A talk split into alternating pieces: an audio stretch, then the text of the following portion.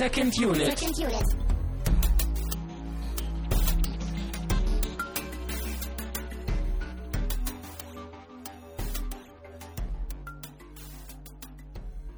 Herzlich willkommen zu einer weiteren und neuen Ausgabe von Second Unit. Mein Name ist Christian Steiner und ich habe zwei Gäste bei mir. Zum einen natürlich Tamino Mut. Hallo, ja, ich bin's. Der eine oder andere kennt mich vielleicht noch. Hm, Du warst, glaube ich, schon öfter in der Sendung. Mhm. So ein, zwei Mal, glaube ich. Und ebenfalls als Gast Stefan. Kawabunga. Aus dem Zombie-Bunker hast du dich mal wieder herausgewagt. Ja, mit meinem grünen Turtles-Mobil bin Sieht ich rübergekrocht. Liegst du eigentlich mit dem Zombie-Bunker auch in der Kanalisation? nee, So wie die nee, Turtles? Obwohl, äh, vom Niveau her vielleicht schon, Okay. aber örtlich eher nicht. okay. Haben wir das auch geklärt? Hauptsache auf geistigem Level, ja. Ja, So Leidenschaft. Wir haben uns hier zusammen gefunden, um ein Kindheitstrauma oder eine Kindheitserinnerung aufzuarbeiten, nämlich die Teenage Mutant Ninja Turtles. Genau. Nicht die Hero Turtles, wie sie nämlich auf Deutsch heißen, ne? weil ja Ninja Turtles zu böse klingt, oder warum war das, ne? Ja, Ninjas sind mit Gewalt verbunden, deswegen hat man das gleich zensiert. Genau, Hm. weil die, die deutsche Jugend könnte das nicht verkraften, deswegen müssen es die Hero Turtles sein. Auch die britische Jugend übrigens. Stimmt. Ah ja. Wir haben uns die ersten beiden Realverfilmungen aus den Jahren 1990 und 1991 zu Gemüte geführt. Man könnte schon fast sagen, als Vorbereitung auf das Reboot äh, im Jahr 2014 wird es, glaube ich, rauskommen, Mhm. von, produziert von Michael Bay. Ach, Aber- gar nicht directed. Nee, habe ich neulich nochmal nachgelesen, er produziert nur. Was ja auch immer für Qualität steht. Klar, klar. Und äh, deshalb müssen wir ja schon ein Jahr vorher uns mit den Turtles auseinandersetzen, um dann in einem Jahr zurückblicken zu können und zu sagen, so schlimm waren die Filme damals Genau. vielleicht Mit doch Megan Fox als alle vier Turtles, wenn ich mich richtig erinnere. und als Michael Bay. Ja. Naja, aber, aber es ist nicht, nicht äh, in erster Linie als Vorbereitung auf den Film zu verstehen, sondern eher als Aufarbeitung unserer Jugend. Ne? Und du, Stefan, du bist ja auch ein großer Fan dieser Filme. Ja, total. Ich glaube, wir alle drei, wir haben die in der Kindheit richtig in uns aufgesogen. Und ich weiß nicht, wie es bei euch ist, aber ich hatte auch früher jede Menge Turtles-Kram. Ich hatte Gameboy-Spiele und irgendwelche kleinen Actionfiguren und was nicht noch alles. Ich hatte sogar den Turtle-Bus. Oh, Das echt? ist echt Mhm. geil. Oh, also Christian, früher wärst du mein Freund gewesen. Aber nur früher. Heute, Ja, aber ich muss echt sagen, also früher war Turtles für mich das coolste, was es gab. Also diese, diese, diese Figuren, ja, diese, diese Viecher, die Pizza fressen und in der Kanalisation leben, das war für mich echt so godlike einfach. Da immer kam coole nichts dran. Sprüche auf Lager, immer irgendwie Ja. in der Action, immer ausgeteilt und äh, ja. Bevor wir aber noch weiter über die Turtles und über die Filme sprechen, haben wir noch wieder ein paar kleine Dinge an- und abzukündigen. Wie wir nämlich herausgefunden haben, hast du, lieber Stefan, noch gar nicht abgestimmt. Nein, man konnte Space Jam nicht abstimmen. Nein, man kann aber dafür drei andere Animationsfilme mit einer Stimme versehen und das ist einmal Ratatouille, Die letzten Glühwürmchen und Marion Max.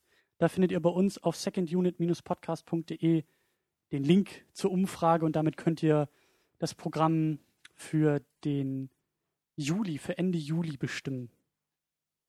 Als kleine Erinnerung. Ne? Und denkt dran, Stefan, hier Ja. Hefte raus, Klassenarbeit und so. Mhm. Ne? Wird alles nächstes Mal Ich habe schon einen. Favoriten, ich werde ihn nicht nennen. Sehr gut.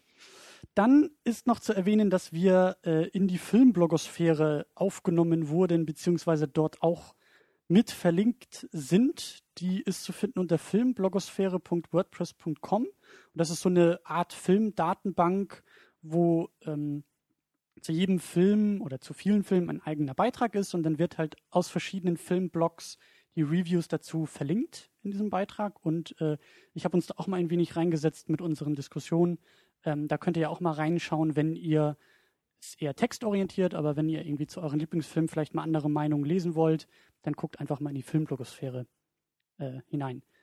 Und zum Schluss sagen wir auch nochmal Danke, wie immer, für Flatterspenden. Und zwar haben wir von Theo eine Spende bekommen zu der Diskussion zu Midnight in Paris. Ein immer noch wunderbarer Film und äh, meine Urlaubspläne sind jetzt auch ein wenig, machen Umweg über Paris durch den Mhm. Film. Ähm, und auch nochmal vielen Dank an Jonas 1337 für die Spende zu Man of Steel. Damit ist die Enttäuschung des eigentlichen Filmes ein wenig gelindert. Genau, Geld äh, heilt alle Wunden. Ja, genau. Ja, wie immer besprechen wir auch nicht nur einen Film, sondern ganz kurz auch ein Getränk, was wir dazu ausprobieren. Und heute machen wir das auch, aber wir machen noch eine Premiere, nämlich diesmal besprechen wir auch was zu essen. Ja, das machen wir normalerweise ja nicht, weil wir hier nicht irgendwie rumschmatzen und rumkrümeln wollen. Aber heute mussten wir das einfach mal machen, weil ich meine, der eine oder andere weiß es vielleicht, äh, die Turtles essen gerne ab und zu mal ein kleines Stück Pizza. Aber nur ein kleines. Genau. Und wir haben uns heute auch ein kleines Stück Pizza bestellt.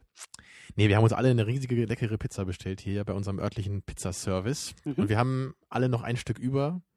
Also, um genau zu sein, ich habe meine Pizza aufgegessen, aber Christian hat klugerweise zwei Stücke von seiner Pizza übergelassen, damit wir das hier noch so durchziehen können. Ich habe vorher noch gesagt, denkt dran, Jungs, Ja. bitte jeder ein Stück übrig lassen. Und in dem Moment hat Tamino schon angefangen, in den Pizzakarton zu beißen. Genau, da, da ragte Ah. schon das letzte Stück Pappe aus meinem Mund raus. Genau. ähm, So, Ja. Also, also probieren wir jetzt erstmal nochmal die Pizza oder was? Mhm. wichtig bei, bei dem Thema Pizza ist ja auch, was man an Pizza isst. Also man kann ja nicht irgendeine Pizza essen, finde ich. Mhm. Es gibt so Do's und Don'ts. Mhm. Ähm, also du, Stefan, hast jetzt irgendwie, was ist das, so eine, so ich eine, habe Hühnchen, Barbecue und Jalapeno. Und einen leckeren Käserand. stimmt, und Käserand Zwiebeln. haben wir alle, ja. Mhm. Schmeckt ganz Ja, gut. und Christian und ich, wir haben äh, leckere Pizza mit Mais und Pepperoni. Ja. Das ist, ähm, ich glaube, auch deine Signature-Pizza, Christian, ne? Mhm. Und die habe ich irgendwann auch mal probiert und ich wurde auch gleich angesteckt. Und seitdem nehme ich die auch fast immer. Natürlich auch nur stilecht mit dem Käserand. Die Also- Königsdisziplin und Steigerung dieser Pizza ist dann noch mit Ananas oben drauf. Oha. Aber dafür, da muss dann schon die Queen ins Haus kommen, um so eine Pizza auch aufzutischen. Das ist dann wirklich. Ja, aber ich glaube, so bei Ananas, da, da ist es bei mir schon schwierig. Ich bin nicht so der Typ, der so auf diese fancy Belege steht. So irgendwie Früchte oder Toffifee oder Hotdog oder was auch immer. Also, es gibt ja dann auch diese ganz äh, abstrusen Geschichten mit, mit Spiegelei oder Dönerfleisch oder Pasta. Wobei Pasta Ja, würde ich also- sogar fast noch cool finden. Ich meine, man kann jedes Gericht irgendwie auf eine Pizza raufhauen, wenn man das will. Aber naja. Also ich, ich weiß nicht. Ich bin da eher Müsli? so. Oder Ja, ich sagte eben schon, Toffifee. Darauf warte ich ja. immer noch. Toffifee-Pizza. Ja, wieso nicht? Ich wollte früher immer eine Gelee-Bananenpizza machen. Weil ich nämlich früher immer die These vertreten habe, wenn man einzelne Sachen gerne mag, dann müssen die auch zusammen gut schmecken. Aber inzwischen würde ich das nicht mehr so hart vertreten, glaube ich. Das hat sich also nicht bestätigt in Experimenten. Ja, lieber nicht. Also ich muss ja sagen, ich finde Salami-Pizza immer noch am besten. Der Klassiker. Der Klassiker, ja. Also- gut. Ich bin Vegetarier, deswegen muss die Okay. Salami dann runter bei mir. Aber so eine Margarita geht auch immer. Tja, also- Und ganz wichtig ist ja auch das Thema kalte Pizza. Ich finde, es gibt nichts Besseres, als an einem verkaterten Sonntagmorgen nochmal die letzte Hälfte der Pizza des Vorabends nochmal richtig schön in kalter Form runterzuschlingen. Also ich kann da auch nicht so viel zu sagen, weil bei mir eigentlich bei der Pizza nie was überbleibt. ähm, aber selbst, also wenn ich von anderen Leuten Pizza bekomme, die kalt ist, dann bin ich immer genervt, dass sie mir die nicht früher schon gegeben haben. So wie jetzt. genau. Also ich finde kalte Pizza nicht so cool. Also die ist halt trotzdem noch lecker, aber einfach nicht so gut wie die warme. Ich glaube, was wir alle sagen wollen, ist, Pizza ist ein Grundnahrungsmittel. Und wir danken den Italienern für die Erfindung der Pizza. Mhm. Ja, sie. Schmatz, So, schmatz. jetzt schmatzen wir alle hier. Ja. Keine Angst, wir sind auch gleich fertig mit Essen. Und wir haben ja auch noch jetzt so ein, so ein kleines Getränk, was wir tatsächlich auch noch nebenbei probieren wollen. Und zwar ist das äh, passend zu einem Film aus der Kindheit natürlich ein Bier. Äh, und zwar Beck's Green Lemon. Weil es halt grün ist und wie dieses Us, Us. aussieht, was die Turtles ja zu Mutanten gemacht hat. Vielleicht mutieren wir auch danach. Vielleicht auch nicht. Ihr werdet es äh, herausfinden. Ich glaube, du musst mir auch noch mal deine Flasche geben, Termin. Ja, sofort. Kommst du da überhaupt an? Ja, ja, ja, ja. Ja, logistisch alles ein bisschen schwierig hier. Stefan blockiert das halbe Zimmer. Entschuldigung. Aber dir geht's gut, ne? Du, du sitzt da auf deinem Stuhl hier, lässt dir die Pizza schmecken. Pizza, Podcast, äh, perfekt. Pizza Podcast perfekt. Da haben wir doch unsere neue Tagline. Absolut. Hervorragend, ja. Ähm, wo wir auch schon beim Thema ähm, Turtles auch sind und beim Thema Pizza und was man da so favorisiert, muss man natürlich auch im Vorfeld klären, wer ist eigentlich der coolste Turtle von allen. Tja, da bin ich jetzt mal echt gespannt. Wir haben uns nämlich nicht gespoilert. Prost. Ja, erstmal Prost. Dann würde ich sagen, Stefan, du hast die Ehre als Gast heute zuerst deinen Lieblingsturtle zu nennen. Mm. Also, vielleicht sollte ich vorher noch mal kurz sagen, welcher Turtle noch mal wie ist. Nämlich, wir Oh ja. haben Leonardo, den Anführer, mit dem blauen Band. Wir haben Donatello, den Smarten, mit dem lilanen Band. Und wir haben Raffaello mit dem roten, der Draufgänger, und Michelangelo, den Quatschkopf Kasper. Und ähm, Mhm. mein Lieblingsturtle war tatsächlich Michelangelo, weil ich Mhm. ihn immer unglaublich witzig und amüsant fand. Also der Orangene. Genau, weil er die Nunchakus hatte, hat er eigentlich auch die geilste Waffe gehabt, weil die waren nämlich verboten. Weil Nunchakus waren viel zu brutal. Wurden auch mit einem Grapple-Hook irgendwann in der dritten TV-Serien-Staffel ausgetauscht. Mit einem was? Ein Grapple-Hook, so ein Haken, so ein Enterhaken. Und das ist weniger gefährlich als so ein Nunchuck? Anscheinend. Also ich glaube ja, das einzig wirklich Gefährliche an diesen Dingern ist, dass man sich selber damit auf den Kopf haut. Wahrscheinlich. Also ich würde lieber von so einem Ding verprügelt werden, als von einem äh, Katana. Oder diesem Dreizack. Ja. Was ist denn dein Favorit, Tamino? Mein Favorit war immer Leonardo, also der Blaue mit den Katanas. Und zwar, weil ich mich am ehesten auch mit ihm identifizieren konnte. Er war nämlich eher immer so ein bisschen auf dem Boden geblieben. Ne? Er war halt nicht so der Abgedrehte wie Michelangelo. Und natürlich auch so ein bisschen der Anführer. Also bei Second Unit bin ich ja nie so der Anführer geworden, leider. Äh, aber ich wünsche es mir ja immer. Ne? Und irgendwann werde ich, glaube ich, immer mein blaues Band überziehen und dann äh, werde ich dich stürzen, Christian. Also wenn du mit den zwei Säbeln hier reinkommst, dann ja, dann können wir mal diskutieren darüber, ja. ja, auf jeden Fall. Ja, dann bleibst du noch über. Also das waren ja nette Versuche von euch, diese Frage zu beantworten. Die richtige Antwort wäre natürlich Donatello, Der Smarte. der Smarte, der Nerd, der Nerd Turtle. Stimmt, der, der mit Weil er immer die coolen rumgeht. Pläne hatte, genau, er hatte immer die coolen Gadgets, die coolen Pläne. Aber seine, konnte ich mich auch identifizieren. also seine Waffe ist halt, Waffe ist ein bisschen lame, so dieser Stock. Ja, aber das ist so bodenständig. Ja, das gut. ist so, das ist so, das, da, da, das ist keine große Technologie, das muss nicht irgendwie ausgetauscht werden, das ist nicht anspruchsvoll. So ein Ja. oller Stock, der kann auch wehtun. Ja. Ja, das finde ich ja cool, dass wir alle hier unterschiedliche Favoriten haben. Nur den armen Raphael, den mag keiner. Nee, Der hätten wir vielleicht noch einen vierten in der Diskussion haben müssen. Ja, wir hätten ja so ein Casting machen können. Ne? So. Und äh, welchen Turtle magst du am liebsten so? Ich weiß auch gar nicht, ob das so ein Persönlichkeitstest auch irgendwie ist. Wähle deinen Turtle und wir sagen, wer du bist. Aber es ist ja schon ganz cool, dass so Absolut. die Temperamente so ganz gut verteilt sind. So. Die prallen ja auch so ein bisschen aufeinander, wie wir dann auch später im Mhm. Film sehen werden. Ist schon ganz gut. Ja, das stimmt. Ja, tauchen wir mal ein in die Welt der Turtles. Der erste Film aus dem Jahr 1990. Also wir werden die Diskussion wieder so ein bisschen versuchen aufzuteilen nach Film. Ähm, Spoilern werden wir natürlich auch, aber die Filme sind alt genug. Ähm, genau, der erste aus dem Jahr 1990. Ähm, sollen wir da mal versuchen, ein wenig den, den Plot zusammenzufassen? Oder wer fühlt sich dafür in der Lage? Tamino nicht, denn der ist noch. Ja, ich habe noch mein letztes Stück Pizza hier. Ja, Stefan, meinst du, du kannst das? Ja gut, dann versuche ich das mal. Ähm, der erste Film geht los, in dem April, glaube ich, von den Turtles beschattet wird so ein bisschen. Also sie sind Fans von April und Die Reporterin. genau die Reporterin von Channel 4, nee, Channel 3, auf jeden Fall irgendein News Re Report Channel. Ähm, und die Foot Gang ist unterwegs und klaut den Leuten Fernseher. und So ähm, während sie schauen, einmal Mhm. umgedreht und schon ist er weg.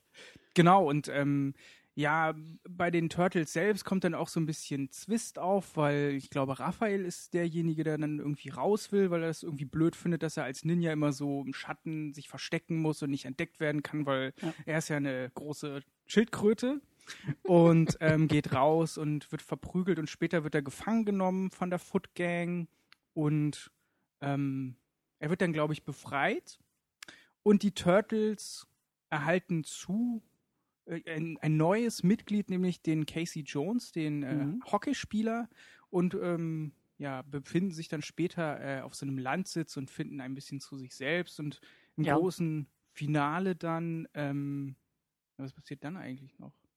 Ja, Also sie, sie kommen werden ja zurück in die Stadt. Ne? Genau, das wird dann so aufgebaut, dieser, diese, diese Rache, dass sie Splinter gefangen haben und äh, machen dann den Endkampf mit, mit Schredder auf dem Hochhaus. Genau. Ja, und Meister Splinter kommt und äh, saves the day. Mhm. Ja, out of nowhere. ja, da ist auch dieser großartige Shot, ne? Dann steht er da plötzlich einfach so, haha, und oh, wo ist er hergekommen? Wie kommt diese alte, zerbrechliche Ratte auf dieses Dach? Hm. Ja, dann spielen da auch ein paar Leute mit, die wir alle gar nicht kennen, die man auch alle gar nicht irgendwie kennen sollte. Fast. Richtig. Bis auf Sam Rockwell, den man aus Moon kennt oder aus Iron Man 2. Da spielt er ja auch den Bösewichten. Also der durchaus eine Hollywood-Karriere ähm, nach diesem Meisterwerk der Turtles noch angestrebt hat. Klar. Und Er hat ja den Film auch schon- fast alleine getragen Ach, hier, ne? diese zwei Sätze, die er da liefert, die sind wirklich Ja, entscheidend. also seine Rolle als Random Gang Member Number 74 äh, ist natürlich unvergesslich. Ja. Ja, aber er war, dann- glaube ich, das bekannteste Gesicht so, ne, nach äh, heutigen Maßstäben. Ich habe ihn gar nicht erkannt. Ich hätte es auch nicht gemerkt, wenn Christian es nicht gesagt hätte, aber Ich habe auch neulich erst ein Interview wieder von ihm gesehen, deswegen war mir sein Gesicht ziemlich präsent. Okay. Ähm, und dann ist auch noch Kevin Clash dabei, der in diesem Film und auch in der Fortsetzung ähm, Meister Splinter als Puppe bedient und wohl auch irgendwie die Stimme leiht. Und Kevin Clash ist auch durchaus bekannt. Es gibt nämlich auch eine Dokumentation über ihn. Er ist nämlich der Puppetier von Elmo aus der Sesamstraße. Und gerade in Amerika ist Elmo ja eine riesengroße Figur und Koryphäe. Und er ist derjenige, der eben auch Meister Splinter hier spielt. ja, und ich würde sogar sagen, dass seine Performance hier die beste ist, finde ich. Also Meister Splinter finde ich unglaublich cool. Also diese Puppe sieht klasse aus, die hat richtig Stil, auch so die Bewegung, ne, und die Stimme ist auch cool. Das hat mir sehr gut gefallen hier. Ja, aber er kämpft ja nicht so cool wie die Turtles. Aber Nee, das kommt erst im Stil. zweiten Teil mit dem mit Flitzebogen. Aber hier macht er ja auch den Finishing Move und lässt Shredder äh, vom Haus fallen. Und er macht so ein paar Moves im Käfig als kleine Ratte. Das sah auch sehr süß aus, ne? Ja. Also generell, ne, die, die Filme sind ja, bauen ja sehr stark auf diese ja, Puppen und Kostüme und das ist ja auch aus der, aus der Jim Henson Company gemacht, der Mhm. ja eben auch Sesamstraße und, und äh, Muppet Show und auch die Dinos dann irgendwie noch, noch Anfang der 90er gemacht hat. Also äh, Jim Okay. Henson ist ja, oder seine, seine, wie sagt man, Schmiede. Puppen, ja, Schmiede, Puppenschmiede ist ja wirklich bekannt und berühmt und ähm, hier haben wir es eben auch noch mit richtig schönen, handgemachten Figuren und Puppen zu tun und nicht irgendwie diesen ganzen CGI-Quatschkram, Absolut. mhm. über den wir uns ja immer wieder beschweren, Genau. regelmäßig. Alles Unsinn. Ja. Ja, aber auch die Turtles-Kostüme sind halt cool. Ja. Und äh, wir reden ja heute nur über die ersten beiden Filme, ne? aber äh, ich weiß halt noch, der dritte, der, also bei allen anderen Problemen, die der auch hat, also allein schon, was die Kostüme angeht, war der halt einfach furchtbar. Weil die Turtles einfach scheiße aussehen in dem dritten. Und auch so diese Bewegungen da, die deren Münder oder Schlünde oder wie auch immer man es nennen mag, wie die da machen, sieht einfach furchtbar aus. Und hier war es halt eigentlich sehr gut gemacht. So. Ich meine, klar, das war jetzt nicht irgendwie Oscar-reif oder so. Hm. Aber es sah halt schon cool aus, ne? Und, und die waren ja auch noch einigermaßen beweglich so in den Kostümen. Ne? Wenn, Ja, man da so an die, stimmt. wenn man da jetzt so an die alten Batman-Filme zum Beispiel denkt, ne, da muss ja immer sehr intelligent geschnitten werden, damit das dann irgendwie so aussieht, als könnte Batman noch ein paar Schläge austeilen, ne? Ja. Weil dieses Kostüm wohl eher wie so ein Gipsanzug war, ne? Ja. Aber hier bei den Turtles, ne, da geht das ja anscheinend. Die sind ja ordentlich am Rumhüpfen da, können einige Schläge in die Luft austeilen, ne? Ein paar Roundhouse-Kicks, ein paar Ninja-Kicks. Ja, vor allen Dingen die Mimik ist halt auch drin. Also alle sehen halt unterschiedlich aus. Ich habe gelesen, dass die zum Beispiel ähm, 18 Monate, nee, 18 Wochen gebraucht haben, um diese Kostüme überhaupt fertigzustellen. Was irgendwie schon eine, eine ganze Menge Zeit ist. Ja. Und ich meine, das sieht man aber auch. Also es sieht wirklich sehr gut aus. Mhm. Die haben mich auch sehr stark an die Dinos erinnert. Ja. An, an, diese, an diese Serie, die ja auch durchaus aufwendige Kostüme benutzt Ja. hat und, und Mhm. aufwendige Puppen. Und ähm, ich meine, wenn Leute hier irgendwie zuhören und ein Trinkspiel spielen, dann Prost, weil wir beschweren uns mal wieder über irgendwie modernes Kino und über CGI. Aber es ist doch so. Wenn Ja. man wirklich auf der Leinwand sieht, das gibt es wirklich, das ist etwas, was am Set existiert, wo, womit Leute interagieren, ähm, was die Umwelt irgendwie beeinflusst. Das ist doch viel charmanter als irgendwie so ein Quatschkram aus dem Computer. Und eben auch, was, was du, Stefan, gerade gesagt hast, so, das hat mehr Magie, wenn man davor steht und sich denkt, wie haben die das zum Teufel gemacht? Wie Genau. macht man Mhm. so ein Kostüm mit, mit den Augen und mit den Mündern und wer bedient das und wie, wie kann man damit spielen? Da Und gab es ja auch damals bei Jurassic Park, da waren ja auch ein paar Computeranimationen dabei, aber es gab ja auch noch eine Menge Modelle. Und da, Ja, ja. da weiß ich auch noch, wie dann in der Dokumentation da zu sehen war, wie dieser eine Typ echt in diesem Raptor-Suit da rumgelaufen ist ne? Ja. und dann versucht halt so diese Bewegung irgendwie gut rüberzukriegen. Und das sieht ja heute einfach auch immer noch total klasse aus bei Jurassic Park. Ja, auf jeden Also Fall. ich finde halt auch einfach viel, viel besser als jede Animation. das stimmt Ja, schon. Prost. Ja. ja. Ähm, aber auch die Turtles in dem Film werden ja auch äh, ziemlich gut eingeführt. Also der, der, der erste Teil ist irgendwie noch, der erzählt so ein bisschen diese Origin-Story, aber hält sich damit gar nicht lange auf und ist generell auch relativ düster. Mhm. Aber die Art und Weise, wie die Turtles eben eingeführt werden, hat dir, Tamino, ja ziemlich gut gefallen. Genau, weil man, man sieht halt erst, ähm, also April wird ja überfallen ne, von dieser Foot Gang da und sie wollen sie dann irgendwie entführen oder so.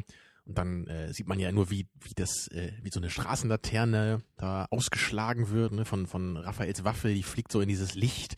Mhm. Und dann sehen wir so ein paar Schatten von diesen Turtles, ne, wie sie erstmal da langkommen. Und, und, und dann sehen wir die Turtles zum ersten Mal und dann kommt halt auch diese, diese Opening Credits, ne? Und dann steht da ey, das große Turtles-Emblem ist zu sehen und die Musik setzt ein. Und das fand ich halt super klasse, weil das ja auch dann zum ersten Mal zu dem Zeitpunkt damals, dass wir, dass wir die Turtles in einem äh, wirklichen realen Film gesehen haben, ne? nicht Mhm. mehr in der Zeichentrickserie. Und das war halt auch so ein bisschen, es wurde halt ein bisschen damit auch gespielt. Ne? Zum ersten Mal wird hier das Kostüm gezeigt ne? und die Turtles. Ja. Und es war nicht einfach so, der Film geht los und wir sehen sofort, die Turtles machen irgendwas. Und Mhm. vor allen Dingen auch nicht, der Film geht los und wir brauchen erstmal eine halbe Stunde, bis wir irgendwas Turtles-Relevantes sehen, weil wir müssen erstmal diese ganze Origin-Story, so wie bei jedem, bei jeder anderen Comicfigur, muss ja immer erstmal Mhm. gezeigt werden, wie sind die Leute vor ihrer Superkraft und wie kommen sie dazu und wie bauen sie das Kostüm und all dieser, dieser Ballast äh, gibt es bei den Turtles nicht. Ja, ich glaube, das war auch, auch der Vorteil, dass es diese TV-Serie davor schon gab, die relativ erfolgreich war. Ich glaube, 86 ging die los. Der Film sollte, glaube ich, ähm, 85 schon äh, rauskommen, aber das hat sich alles verzögert. Das ist ja anscheinend auch ein Independent-Film, wo halt Geldmangel war, war auch sehr günstig. Ja. Wie viel sagtest du mit 20 Millionen? Nee, Ja, ich glaube so 20, du meinst irgendwas unter 20 oder 13,5 so. Millionen habe ich mir aufgeschrieben, ja. Ja. Also auf jeden Fall echt wenig Budget und dafür sieht der Film eigentlich ziemlich gut aus. Ich meine, der spielt jetzt nicht an so wahnsinnig vielen verschiedenen Locations, aber Mhm. allein was in die Kostüme gegangen ist, ist, ist schon ganz ordentlich. Und das stimmt auf jeden Fall. Also man hat wenig äh, äh, Zeit, die man mit der Origin verschwendet, sondern das geht halt direkt los mit der Action und das wird dann so im Nachgang wie bei Man of Steel vielleicht so Mhm. äh, eingefügt. Aber Wo hier auch sehr gut gefallen hat. ja, aber hier natürlich wirklich äh, brillant und da total schlecht. Ähm, ja, und die Turtles sind ja auch mehr so eine, also in der, äh, sind ja ursprünglich äh, Comicfiguren. Genau. Und da sind sie ja wohl auch eher so eine Parodie auf das Comic-Genre, habe ich mal gelesen. Genau, das sind eigentlich Parodien auf die Anfang der 80er aufgekommene mh, Serie Daredevil und Elektra, die auch so, ein, so eine Waffen hat. Da gab es, glaube ich, auch eine, eine Gang, so ein Syndikat, die hießen The Hand. Also Foot Gang ist sozusagen da auch eine Anspielung drauf. Und hat das alles so ein bisschen auf den Arm genommen. Aber die Comics damals waren auch viel blutiger und, und äh, gewalttätiger und das hat man in der, in der TV-Serie natürlich deutlich zurückgeschraubt und auch bei den Filmen, die ja hauptsächlich für Kinder gemacht werden, Mhm. merkt man diese Satire zwar immer noch, aber das funktioniert auf einer anderen Ebene. Mhm. Also man versucht schon gezielt Kinder anzusprechen und einfach einen lustigen Film zu erzählen.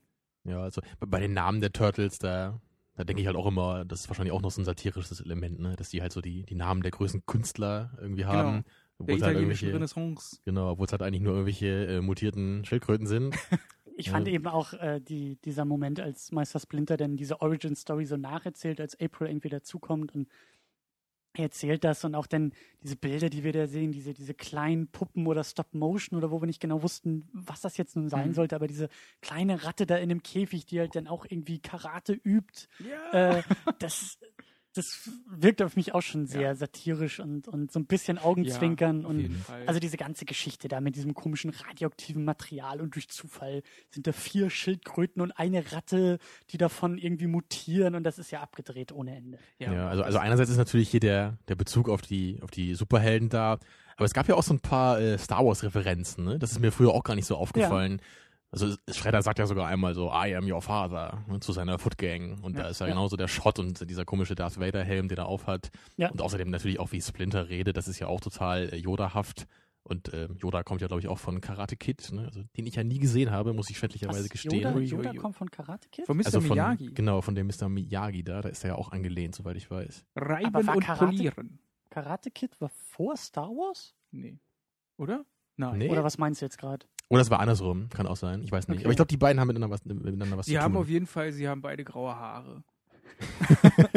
und reden viel. Nee, ich weiß gar nicht, von wann der Karate Kid ist. Ich habe den ja nie gesehen. Also der erste Star Wars ist von 77. Das. Ich glaube, der erste merken. Karate Kid ist Anfang der 80er. ja gut, dann war es wohl andersrum. Man darf uns da gerne in den Kommentaren belehren. Ja, genau. Ja, aber ich schäme mich da heute nicht für, weil ich den Film nie gesehen habe. Star Wars kennst du. Das brauche ich mir von dir nicht sagen lassen hier.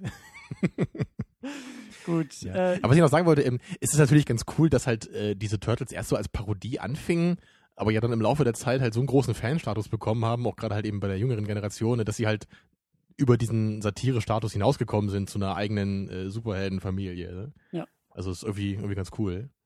Ja, das ist ja mittlerweile auch echt ein, Re ein riesen Franchise geworden, weil ich meine, es ist ja auch so cool. Man, man, man spricht damit ja auch alle, alle äh, Reize von einem Jugendlichen an irgendwie. Du hast Turtles, die sind mutiert, sie essen Pizza, sie machen, was sie wollen, sie können, sie können Ninjitsu und sie fahren auf Skateboards und sie verkloppen irgendwelche anderen Ninjas. Also mehr geht eigentlich Ja, gar nicht. absolute Power Fantasy wieder. Ja. Ne? Stimmt. Ja, da, da kann ich auch gar nicht jetzt widersprechen. Ähm, dann gibt es natürlich auch, was äh, Stefan schon angedeutet hat, die unterschiedlichen Persönlichkeiten der Turtles und auch unterschiedliche Dynamiken, äh, unterschiedliche Paarungen, die dann irgendwie auch anders funktionieren. Und das macht der Film ja auch, also der erste Teil ja auch ganz gut, dass Mhm. der uns so ein bisschen diese, diese Gruppierung auch näher bringt und eben auch, ähm, ja, ja, diese, diese Persönlichkeiten irgendwie ein bisschen, ein bisschen stark macht. Ja, und das ist mir heute auch mehr aufgefallen, als das früher war. Also gerade so im Vergleich zu dem zweiten finde ich es halt beim ersten echt schön. Also gerade zwischen äh, Raphael und Leonardo gibt es ja so ein bisschen die Dynamik, weil das ja auch beide sehr starke Persönlichkeiten sind. Ne? Leonardo will ja immer so ein bisschen der Anführer sein und Raphael hat ja so ein bisschen seinen dicken Kopf ne? und will nicht immer im Untergrund arbeiten, wie du auch vorhin schon gesagt hattest. Und, ne? und er will ein bisschen raus, ne? der will was tun. Und dann ne, kommen die natürlich beide geraten aneinander und dann geht Raphael halt sauer raus ne, und wird dann verletzt und dann natürlich äh, schämt sich Leonardo dann ne, und dann gibt's ja diese schöne Szene, fand ich dann ähm, später im, im, in der Handlung, wo sie da ja auf dieser, in dieser einsamen Villa sind, irgendwie auf dem Land ne, und Mhm. Raphael ist irgendwie ohnmächtig und äh, liegt in der Badewanne, ne? saugt sich wieder mit Wasser voll, wie das Schildkröten so machen müssen. Ja, und Leonardo, Leonardo bewacht die Tür ne, und wartet, dass er wieder aufwacht. So. Also das war einfach schön, ne? Das war wirklich, also man, man gewinnt diese grünen Schildkrötenmonster halt wirklich lieb äh, im Laufe der Handlung. Mhm. Und das ist halt echt schön. Also das habe ich halt beim zweiten halt nicht so. Und Also da kommen wir später noch zu. Ja, das stimmt. Ja, ich finde halt auch gerade diese, diese Sequenz, wo sie da den, den Gang rausnehmen aus der gesamten Handlung und so ein bisschen über die Figuren reflektieren und die so ein bisschen näher beleuchten, wie jeder so selber mit seinem Päckchen zu tun hat. Und das wurde ja dann auch ganz schön eingefangen, indem April so ein bisschen zeichnet und dann äh, wird diese Szene, die sie zeichnet, dann äh, in, in, mit der Kamera dann gleich aufgenommen und so. Das war echt schön gemacht.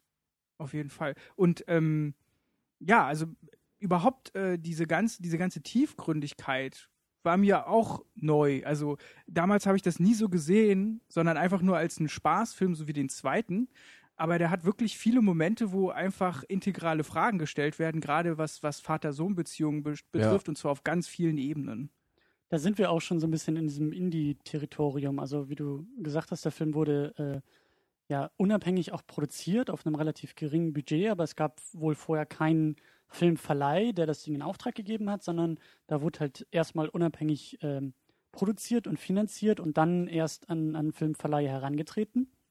Und äh, Stimmt schon, also das hat mich auch total gewundert, diese, diese Ernsthaftigkeit, diese ruhigen Momente in dem Film und eben auch, also man kann durchaus was aus dem Film rausziehen, wie du auch schon ange angedeutet hast, Stefan, so diese, diese Vaterthematik und auch so ein bisschen dieses vielleicht auch jugendlicher sein, so Anfang der 90er, Mhm. Ende der 80er, dieser ganze Umbruch, der auch in der Gesellschaft passiert und das sieht man ja auch alles so ein bisschen. Da ist ja irgendwie so eine, ich weiß nicht, das ist glaube ich der Freund von April oder, oder irgendjemand oder ihr Chef oder Ja, irgendjemand, Kollege, oder glaube ein ich. Ne? Kollege, ja. von der irgendwie anscheinend alleinerziehender Vater ist. Also man sieht Mhm. von der oder hört von der Frau irgendwie gar nichts. Man merkt immer nur, dass der, dass der Vater mit seinem Sohn irgendwie zugange ist und die halt irgendwie nicht miteinander klarkommen und der Sohn irgendwie, der ist wahrscheinlich auch 15 oder so und auch irgendwie rebelliert und Geld klaut und dann eben zu dieser Foot Gang will und Splinter, Meister Splinter und die Turtles ja auch so eine Vater-Sohn-Dynamik haben und er nennt sie ja, glaube ich, auch manchmal meine Söhne, Mhm. kommt mal her, meine Söhne.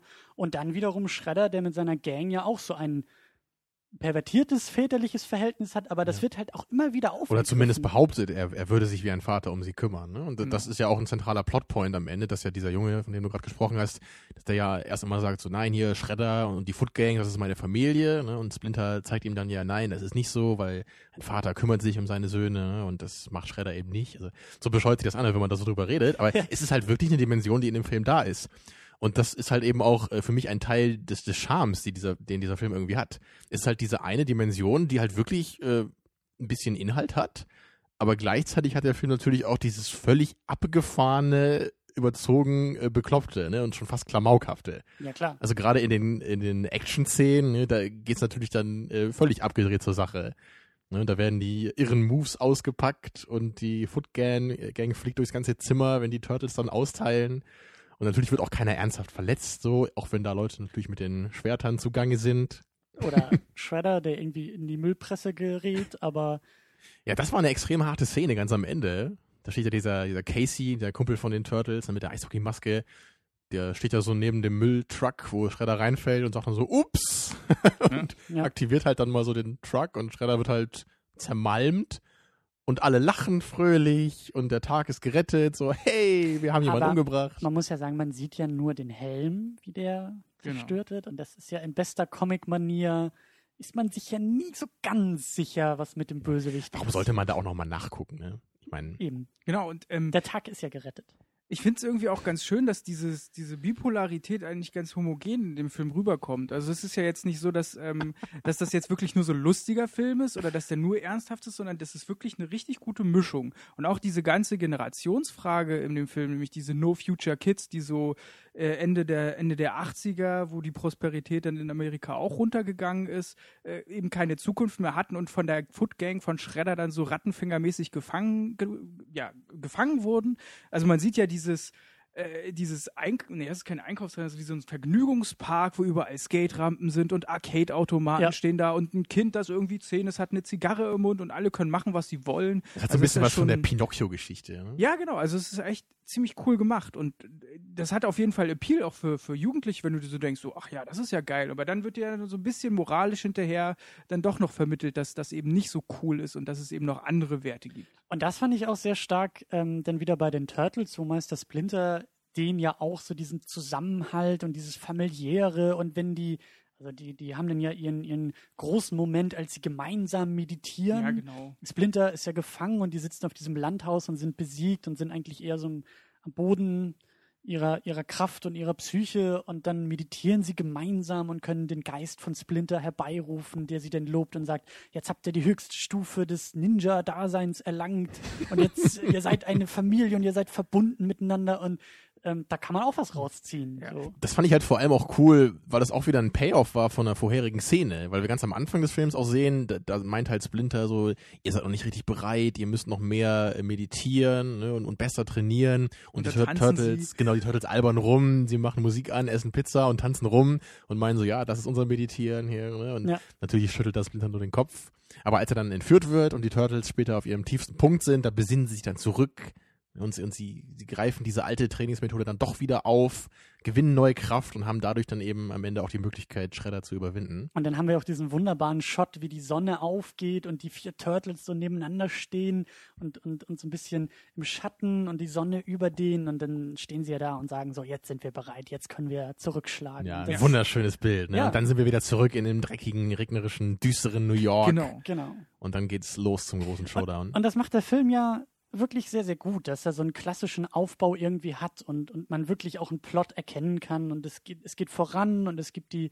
die Momente des Scheiterns und die wichtigen Momente und die Charakterentwicklung in gewisser Weise. Und also der Film, der ist auch rund. Der, der Ja. ist nicht nur irgendwie Klamauk und irgendwie äh, Comedy-Action für Sechsjährige, sondern der ist in sich relativ rund. Und ich finde auch, dass die einzelnen Charaktere und deren Geschichten sehr gut ineinander verwoben sind. Es gibt ja dann auch zwischen Casey und April noch so ein bisschen so die kleine Liebesgeschichte.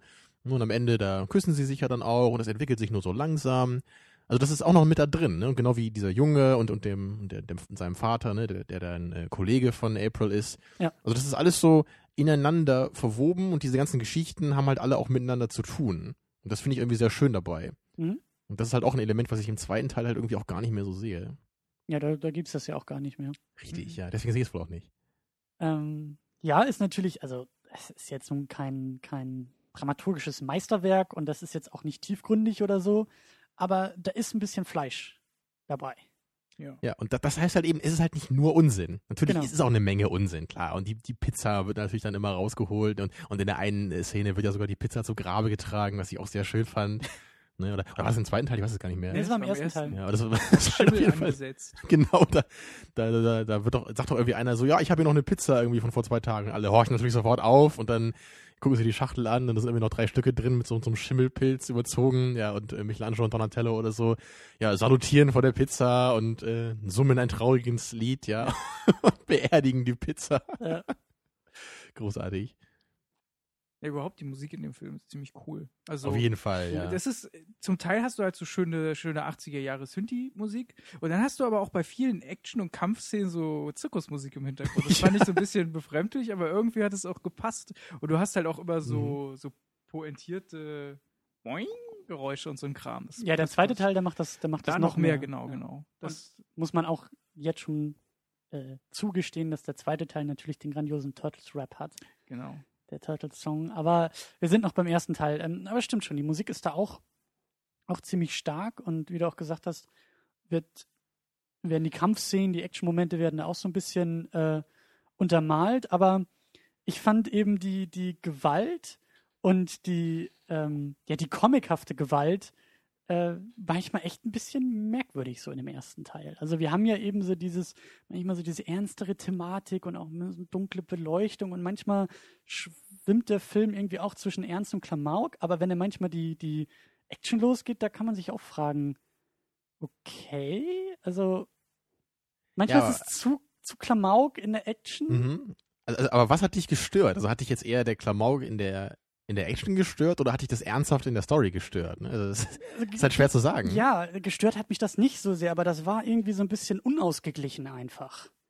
Das in manchen Momenten war es eben eher ernst und eher bedrückend und eben auch äh, Raphael, der da irgendwie bewusstlos in der Badewanne liegt und dann wird er auch so, so, so schon ein bisschen drüber getrauert und mm, aber dann, wenn irgendwie gekämpft wird gegen die, gegen die Footsoldaten, dann ist alles mit Boing und Peng und Klamauk und hahaha Ja. und, Und da wie du gesagt werden- hast, Schredder, der da so halb zerstört wird und alles ist lustig. Und da werden auch so die, die Schwerter so, so in die Schienbeine gehauen. Und äh, da werden halt normalerweise irgendwie die Beine ab, aber nee, die Footgang-Soldaten fallen dann nur so um oder Ja. so. Ne? Ja. Also, also ich muss ja sagen, ich finde das eigentlich gar nicht so, also mir fällt es ist gar nicht so sehr aufgefallen, sondern ähm, äh, klar, es gibt halt diese beiden Extreme in dem Film, aber dadurch, dass die auch nie so in einer Szene aufeinanderprallen, sondern eher so über den ganzen Film verteilt sind, wirkt das auf mich schon ziemlich homogen. Und Mhm. auch so, dass mit diesem, ähm, erst sind die Turtles halt total albern und, und Splinter ist total seriös und will sie irgendwie zu Disziplin mahnen und, und am Ende gehen sie seinen Weg, wo er weg ist.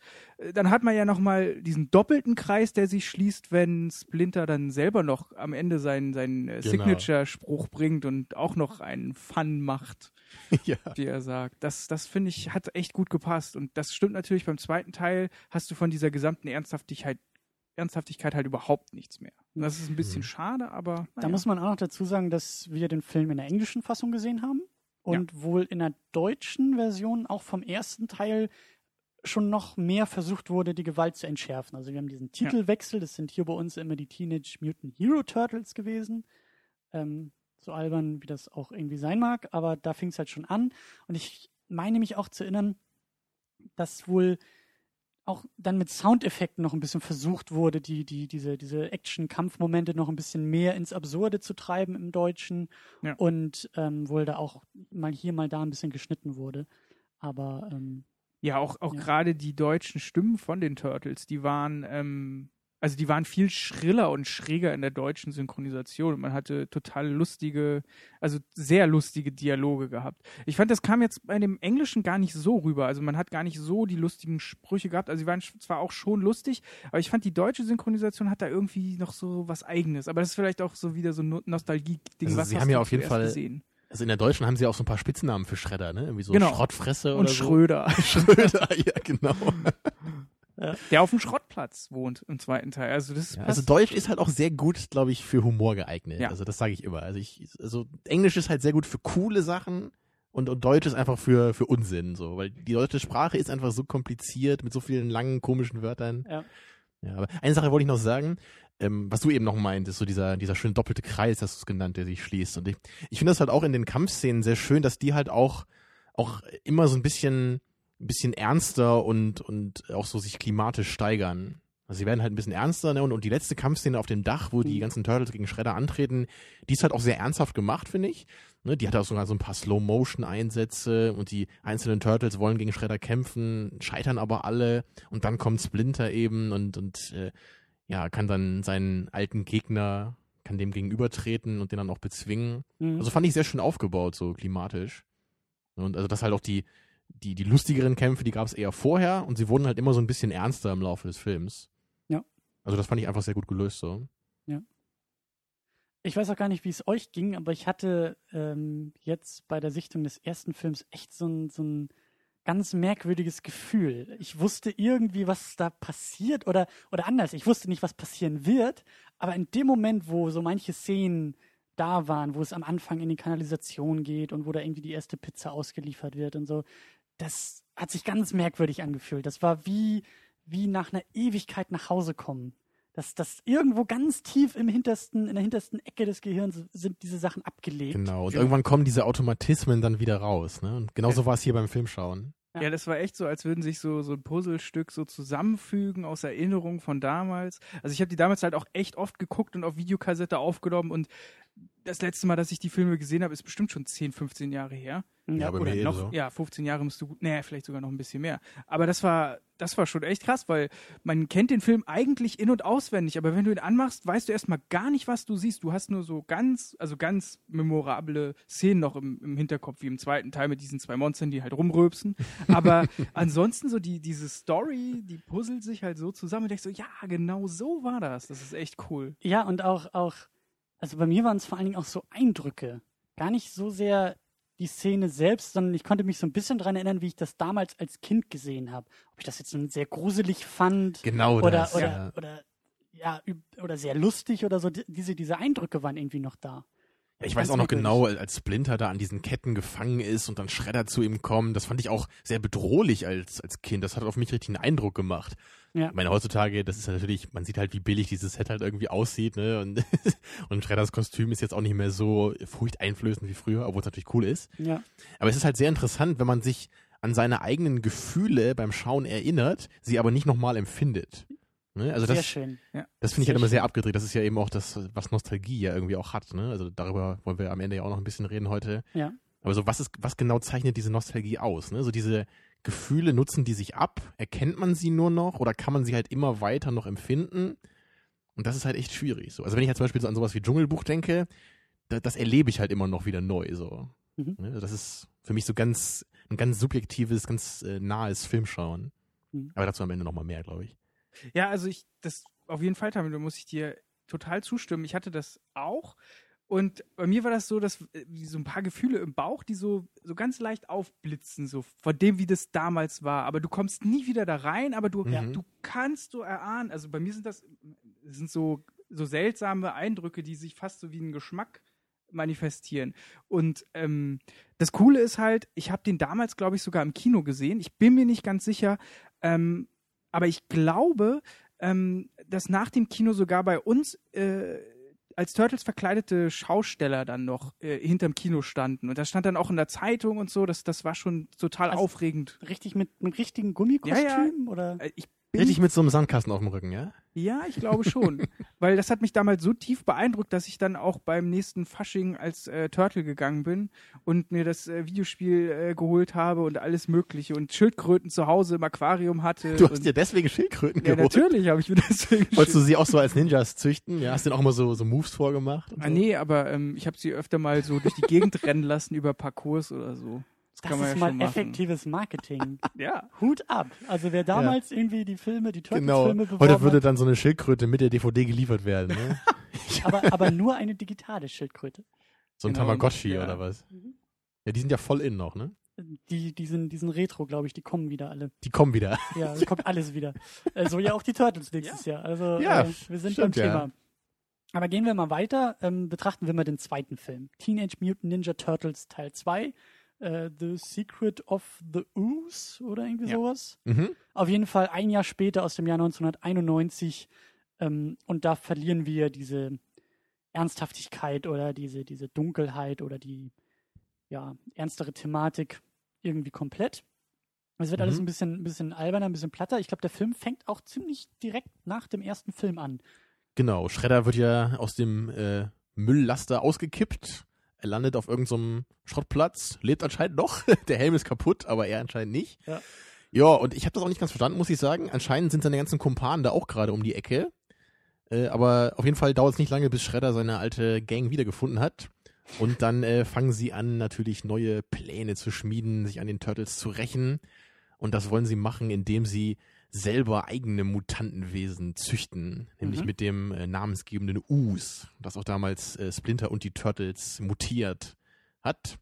Mhm. Und äh, ja, im Zuge, äh, nee, mit Hilfe dieses Us und eines entführten Professors, ja, schafft es dann Shredder und Co. Äh, Tokka und Resa zu züchten. Zwei äh, interessante große Viecher. Das eine ist ein Hund ursprünglich und das andere ist auch so eine Art Schildkröte, ne? Man Irgendwie weiß es so nicht so genau. Schnappschildkröte oder sowas. Ja, auf jeden Fall hat die Stacheln auf dem Rücken. Oder Scientifically Accurate Turtle. genau. Ja, auf jeden Fall gibt's danach noch äh, zwei neue und größere und stärkere Mutanten, die sich dann im Laufe der Handlung den Turtles entgegenstellen. ja. Und ganz zum Schluss haben wir sogar noch einen mutierten Shredder. Ja. das genau, den ziemlich geil. Super Shredder. Mhm. Ja, und ich bin gespannt jetzt, wenn wir über den Film reden, weil ich glaube, beim ersten sind wir uns relativ einig. Ganz kurz, noch Ja. Nachtrag. Wir haben nämlich noch David Warner als diesen entführten Professor Jordan Perry. Der Den- hier, glaube ich, auch so das einzige äh, bekannte Gesicht war. Ne? den, den man auch irgendwie aus Titanic kennen könnte.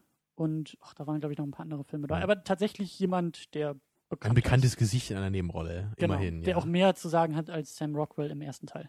Genau, weil Casey Jones spielt nicht mehr mit und April wurde auch ausgetauscht. Das heißt, so viele Personen aus dem alten Film haben wir halt auch nicht mehr dabei. Ja, ja, vor allem Richtig. Casey Jones, das war äh, ganz interessant, weil den ja auch viele äh, aus meinem Bekanntenkreis auch sehr cool fanden im ersten Teil, ich eingeschlossen. Und der war dann halt einfach weg, so jetzt im zweiten. Ist halt ein bisschen äh, befremdlich, finde ich. Aber dafür Ja. hatten man diesen coolen Karate-Jungen. Ja, Ja. du sagst cool, Ich fand womit, ihn ziemlich cool. womit wir wieder beim Thema werden, was ich nämlich gerade sagen wollte, bevor mich der Chef hier unterbrochen hat. Ähm, ich finde es nämlich ganz interessant, über den zweiten zu reden, weil ihr den, glaube ich, ein bisschen besser findet als ich. Also ich mag ihn auch, aber ich finde den ersten halt wirklich deutlich besser. Mhm. Und ich, ich glaube, euch hat das gar nicht so gestört, ähm, das, was wir eben schon gesagt hatten, dass halt so vieles von diesem zumindest ein bisschen schwereren hier irgendwie gefehlt hat. Also dieser zweite Film ist ja eigentlich nur noch so ein buntes Comic-Feuerwerk, oder? Oder würdet ihr mir da schon widersprechen wollen? Nein.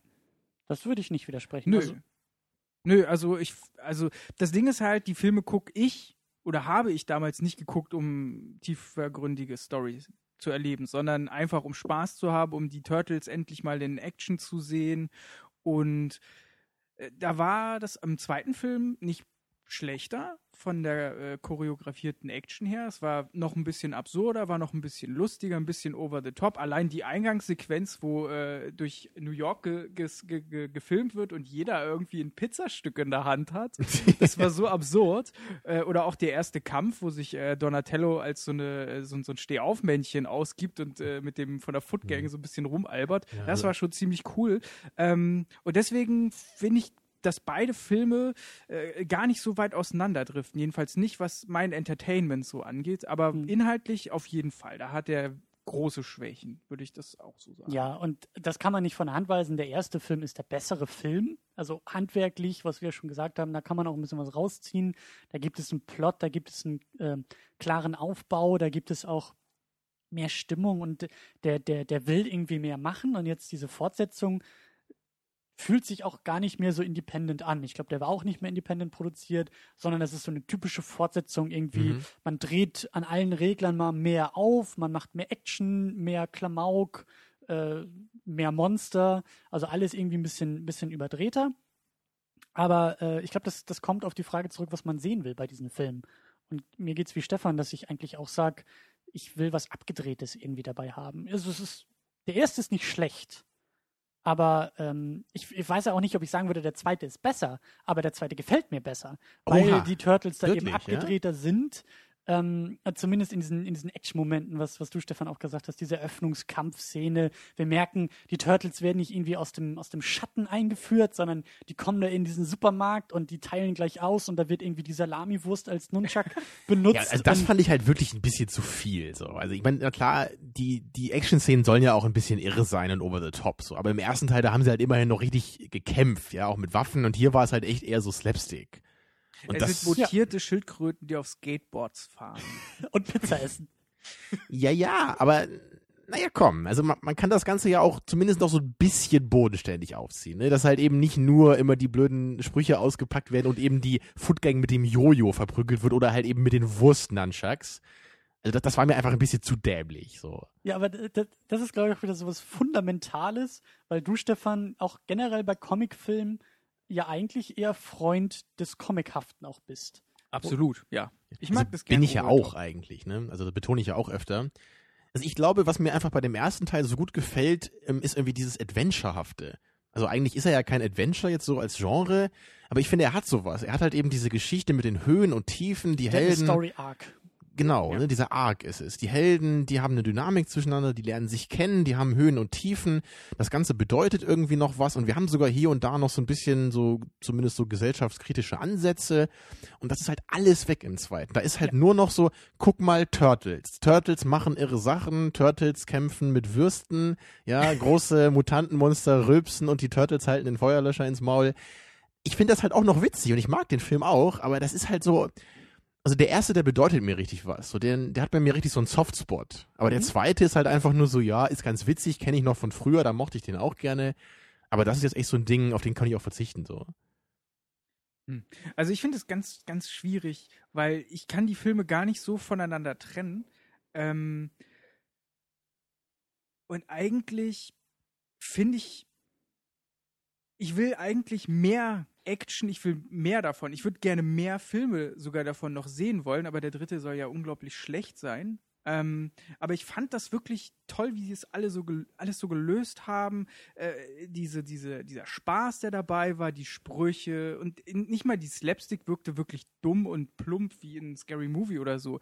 Also alles in dem Film wirkte so, als, als hätte das klasse auch, also alles wirkte auch nicht so, also es war schon over the top, aber es war nie so übertrieben, wie heutige Filme sind, sondern eher so, das, das hatte alles so ein, man hatte alle, überall so ein, so, ein, so ein Augenmaß und hat nie so diese, diese eine Linie überschritten, sondern hat immer so, so eine richtige schöne Mischung aus Action, Humor, Blödelei und total coolen Turtles gehabt. Das finde ich super. Hm. Ja, das ist halt genau das, was ich beim ersten halt sagen würde. Und wahrscheinlich ist es halt eben zentral, wo man die von dir beschriebene Linie halt ansetzt. Weil für mich geht halt der zweite Teil schon zumindest an manchen Stellen über diese Linie hinaus. Zum Beispiel am Anfang in dieser Kampfsequenz. Oder halt auch ganz am Ende natürlich bei dem, bei dem Turtle-Song, äh, so eingängig er auch sein mag. Also, go Ninja, go Ninja, go. Der ist vollkommen aber, äh, indiskutabel. Das ist großartig. Ja, aber also dann, auch wenn dann plötzlich die Turtles so mitten im Kampf halt irgendwie kurz anfangen, da so eine kleine Tanzeinlage da hinzulegen, ne, oder halt eben diese rülpsenden Monster da rumlaufen, das, das war halt für mich so ein Tick über der Linie. Ne? Und im ersten Teil war es halt alles noch unter der Linie. Ich bin dafür, dass wir vielleicht noch ein wenig diese, diese Grenzen und auch diese Linien ein wenig erstmal ausdefinieren. Dass wir vielleicht mal ein bisschen auch gucken noch, was, was ist konkret in dem Film noch, noch zu finden, vielleicht noch ein paar Szenen konkreter rausgreifen und dann noch so ein paar Aspekte. Mhm. Ähm, wir hatten ja zum Beispiel diese, diesen Eröffnungskampf ja schon, schon öfter erwähnt. Ähm, dir, Tamino, ist er, ist er zu platt, aber uns beiden gefällt er eigentlich Mhm. ganz gut, eben weil der schon gleich äh, das Maß Mhm. setzt und sagt, hier geht's irgendwie klamaukhaft abgedreht und sehr, sehr, ja, äh, unernst zur Sache. Ja. Also was ich übrigens cool finde an der Eröffnungsszene ist auf jeden Fall die Einführung der Turtles wieder. Das war jetzt halt ganz anders als im ersten Teil, aber zumindest hat das im Kontext auf den Film auch Sinn gemacht. Ne? Also im ersten Teil war es ja wie beschrieben, Turtles kommen so aus dem Schatten, man sieht sie erst so ein bisschen und dann richtig. Und hier ist es ja echt so dieser, dieser kleine Kung-Fu-Junge, der prügelt sich halt mit dieser Foot-Gang und was ich halt unglaublich witzig finde, ist halt, dass die Turtles halt so aus dem Off so ins Bild laufen, an ihm vorbei und dann halt alle so in die Luft springen. Ne? Und Ja. dann natürlich in der Luft wird das Bild angehalten und dann sehen wir Turtles 2. Das ist natürlich ein total cooler Moment. Ja. Und da auch, auch bei so einem Review, was ich mal gesehen habe zu den Filmen, da meinte der Typ auch so, als er damals im Kino war, da haben auch alle gejubelt, so als dann das Bild kam natürlich. Ne? So die Turtles sind zurück und natürlich mit diesem Bild, ne? so sie springen in die Luft ne? und dann geht der Film los. Das ist natürlich cool. Und vor allen Dingen fand ich, man konnte sich als Kind mit diesem Jungen total gut identifizieren, vielleicht noch besser als mit Casey Jones. Und ich fand auch so von der Choreografie her war der Anfang vom zweiten besser als das, was man im ersten Film gesehen hat. Naja, also sie hauen halt schon ziemlich deutlich immer vorbei. Ne? Ja, aber sie machen mehr. Ja, Also ich würde auch sagen, es wird kreativer gekämpft, eben durch diese Umgebung und Jojo und egal Dass wie du als Vegetarier diese Wurstfights gutheißen kannst. es ist ja nur Fiktion. Meinst du, das waren keine echten Würste? Na, Es waren auch keine echten Turtles, die da gekämpft haben. Nein? Äh, äh, machen wir weiter. ähm, ja, auch, auch dieser, dieser erwähnte Junge, aber eben auch so, so ein paar andere Sachen. Also ich kann mich auch daran erinnern, als ich das damals äh, gesehen habe, den zweiten Teil, ich fand dieses neue Versteck von den Turtles, weil die ja erstmal bei April untergekommen sind und dann sind sie da in, der, in so einer verlassenen U-Bahn-Station, in irgendwelchen alten äh, S-Bahn- und U-Bahn-Wagen und da ist dann irgendwie das neue Versteck. Das fand ich super cool. Ja, total. Das ist Also- übrigens die ähm, New York Subway City Hall Station, äh, die zwar leer steht, aber in der immer noch Züge durchfahren und äh, also die Also fahren die gibt's halt wirklich, oder Genau, was? die gibt's wirklich und die sind auch wirklich. Und da sind auch. Turtles? Na, das weiß ich nicht genau. Ich war noch nie dort, aber. Oh, da will ich hin. Aber das, das sah ja total märchenhaft eigentlich auch Ja. aus, wie sie so dahin gewandert sind und sich total gefreut haben. Es gab eigentlich viel, na, vielleicht hätte man sogar noch ein bisschen mehr dort zeigen können. Es waren relativ wenig Szenen, die dort gemacht wurden. Mhm. Ja, da hätte eigentlich auch eine Kampfszene stattfinden können. Ne? Da hätte man ja cool auch auf dem Dach von diesem Eisenbahnwaggon oder Zum innen Beispiel. drin was machen können, weil die Location ist halt echt geil, das stimmt schon. Ja, auch ganz am Ende, wo sie dann zurückkommen und wo oben alles so geil beleuchtet ist und wo sie so dieses Geländer runterrutschen, das war schon echt ziemlich cool. Ja. Jetzt hat so ein bisschen was von so einem verlassenen äh, Vergnügungspark, so diesen Ja, so, ein, so genau, ein bisschen so genau. eine magische Atmosphäre. Ja, eben dieses, ich, ich kenne hier etwas, was sonst niemand kennt. Ich habe was, ich habe einen ein Schatz gefunden. Ja, einen Also kleinen diesen magischen Ort, ne? so, Genau. was, so ein kleines Geheimnis, ja. Genau. Und wer will das nicht irgendwie mit, weiß ich nicht, sechs Jahren an so einem geheimen Ort sein Geheimversteck haben? Irgendwie Mit den Turtles zusammen. Pizza essen im Baumhaus. Jawohl. ähm, dann haben wir auch eben schon die erwähnte Szene im Club. Irgendwie verlagert sich nachher der Kampf mit diesen beiden Monstern in eine Party, in ein, in ein Konzert. Genau, zufälligerweise ist ja neben dem Schrottplatz, äh, auf dem Shredder und die Foot Gang hausen, da scheint ja so ein Club zu sein, wo auch gerade während des Kampfes halt auch total Party ist. Ja, Vanilla Ja. Ice heißt der gute Mann, der da auf Genau, der Bühne ja. sein, sein Liedgut äh, zum Besten gibt. Den gibt's wirklich. Der macht immer Mhm. noch Musik, habe ich gelesen. Und äh, hatte wohl irgendwie auch damit so einen kleinen Durchbruch. Mit dem Go Film. Ninja, Go Ninja, Go. Das ist auch Jawohl. ein super Song. Ja, also aus so wenigen Wörtern so Also- einen eingängigen Rhythmus zu machen. Also mehr 90er geht nicht. Auch, auch diese ganze Choreografie da auf der Bühne und der ganze Song und die ganze Musik. Also das ist- besonders klasse finde ich ja den Moment, wo halt alle so auf diese Turtles gucken, ne, die halt durch die Wand reinbrechen mit Tocker und Resa. Und, und dieser Vanilla Ice auf der Bühne, er guckt halt erstmal so skeptisch und dann fängt er halt plötzlich an, so rhythmisch mitzunicken, ja. Und dann improvisiert er halt den coolsten Turtles-Rap. ja, Das war echt eine super Szene. Auch als Schredder dann nach dem äh, Auftritt und sich ein Turtle so eine äh, Keyboard-Gitarre schnappt und da ordentlich Regler auf 11 dreht, ordentlich raufhaut und Schredder wird dann durch die Boxen, also durch die Schallwellen der Boxen quer durch die gesamte Diskothek Volle geschleudert. Kanne Hoshi, kann man da nur sagen. ja. Und Ja. natürlich die, die Monster, die dann halt auch noch mit rumtanzen und lustige Geräusche machen. Ja, Ja, und die Rülpsen Turtles, vor allem. die dann auch ein bisschen Breakdancen und als der Kampf Ja. dann äh, gewonnen ist, natürlich mit auf die Bühne gehen und noch ein bisschen abschwurfen und so. Das ist natürlich, das ist natürlich herrlich. Und ja, das ist, das ist abgedreht, das ist Klamauk. Das kann man auch richtig, richtig scheiße finden. Ja. Ja, was ich aber- nicht tue, ne, möchte ich nochmal sagen. Ja, ich mag ja. das auch, aber der erste Film ist halt eine andere Liga für mich. So. Ja. Ähm, da, da, da können wir, glaube ich, auch nicht viel gegen anreden. Aber dann haben wir ja eben danach noch den eigentlichen Showdown mit Super Shredder.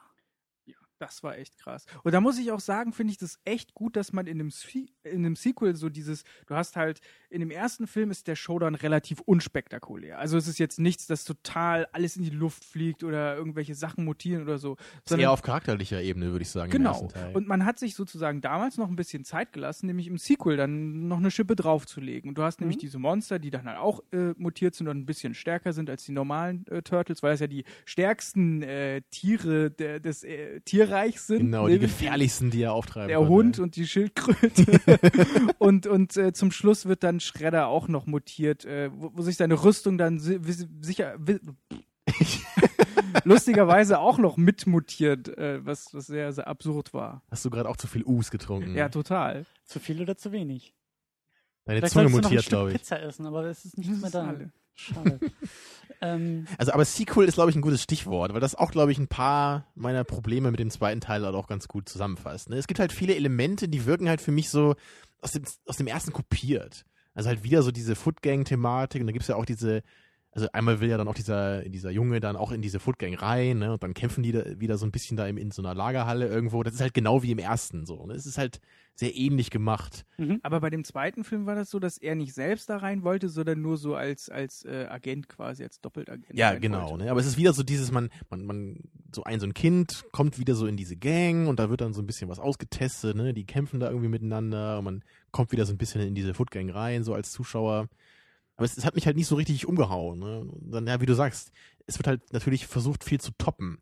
Und das ist halt für mich meistens was, was dann eher so nur so halb funktioniert. Hm. So, dann, Mhm. ich finde halt so den ersten Showdown halt irgendwie cool, weil halt einfach dann, dann taucht Meister Splinter halt eben auf und, und, und Shredder erkennt halt eben, wer diese Ratte ist. Ne? Und die, und die haben halt dann ihre Konfrontation so und es bedeutet halt irgendwas. Und im zweiten ist es so, ah ja, da ist halt wieder Shredder und sie haben jetzt Rache und Shredder ist doppelt so groß und mutiert und seine Rüstung auch. Äh, Aber ich würde auch, ich würde auch sagen, dass es daran liegt, dass der zweite Film ein anderes Publikum ansprechen soll.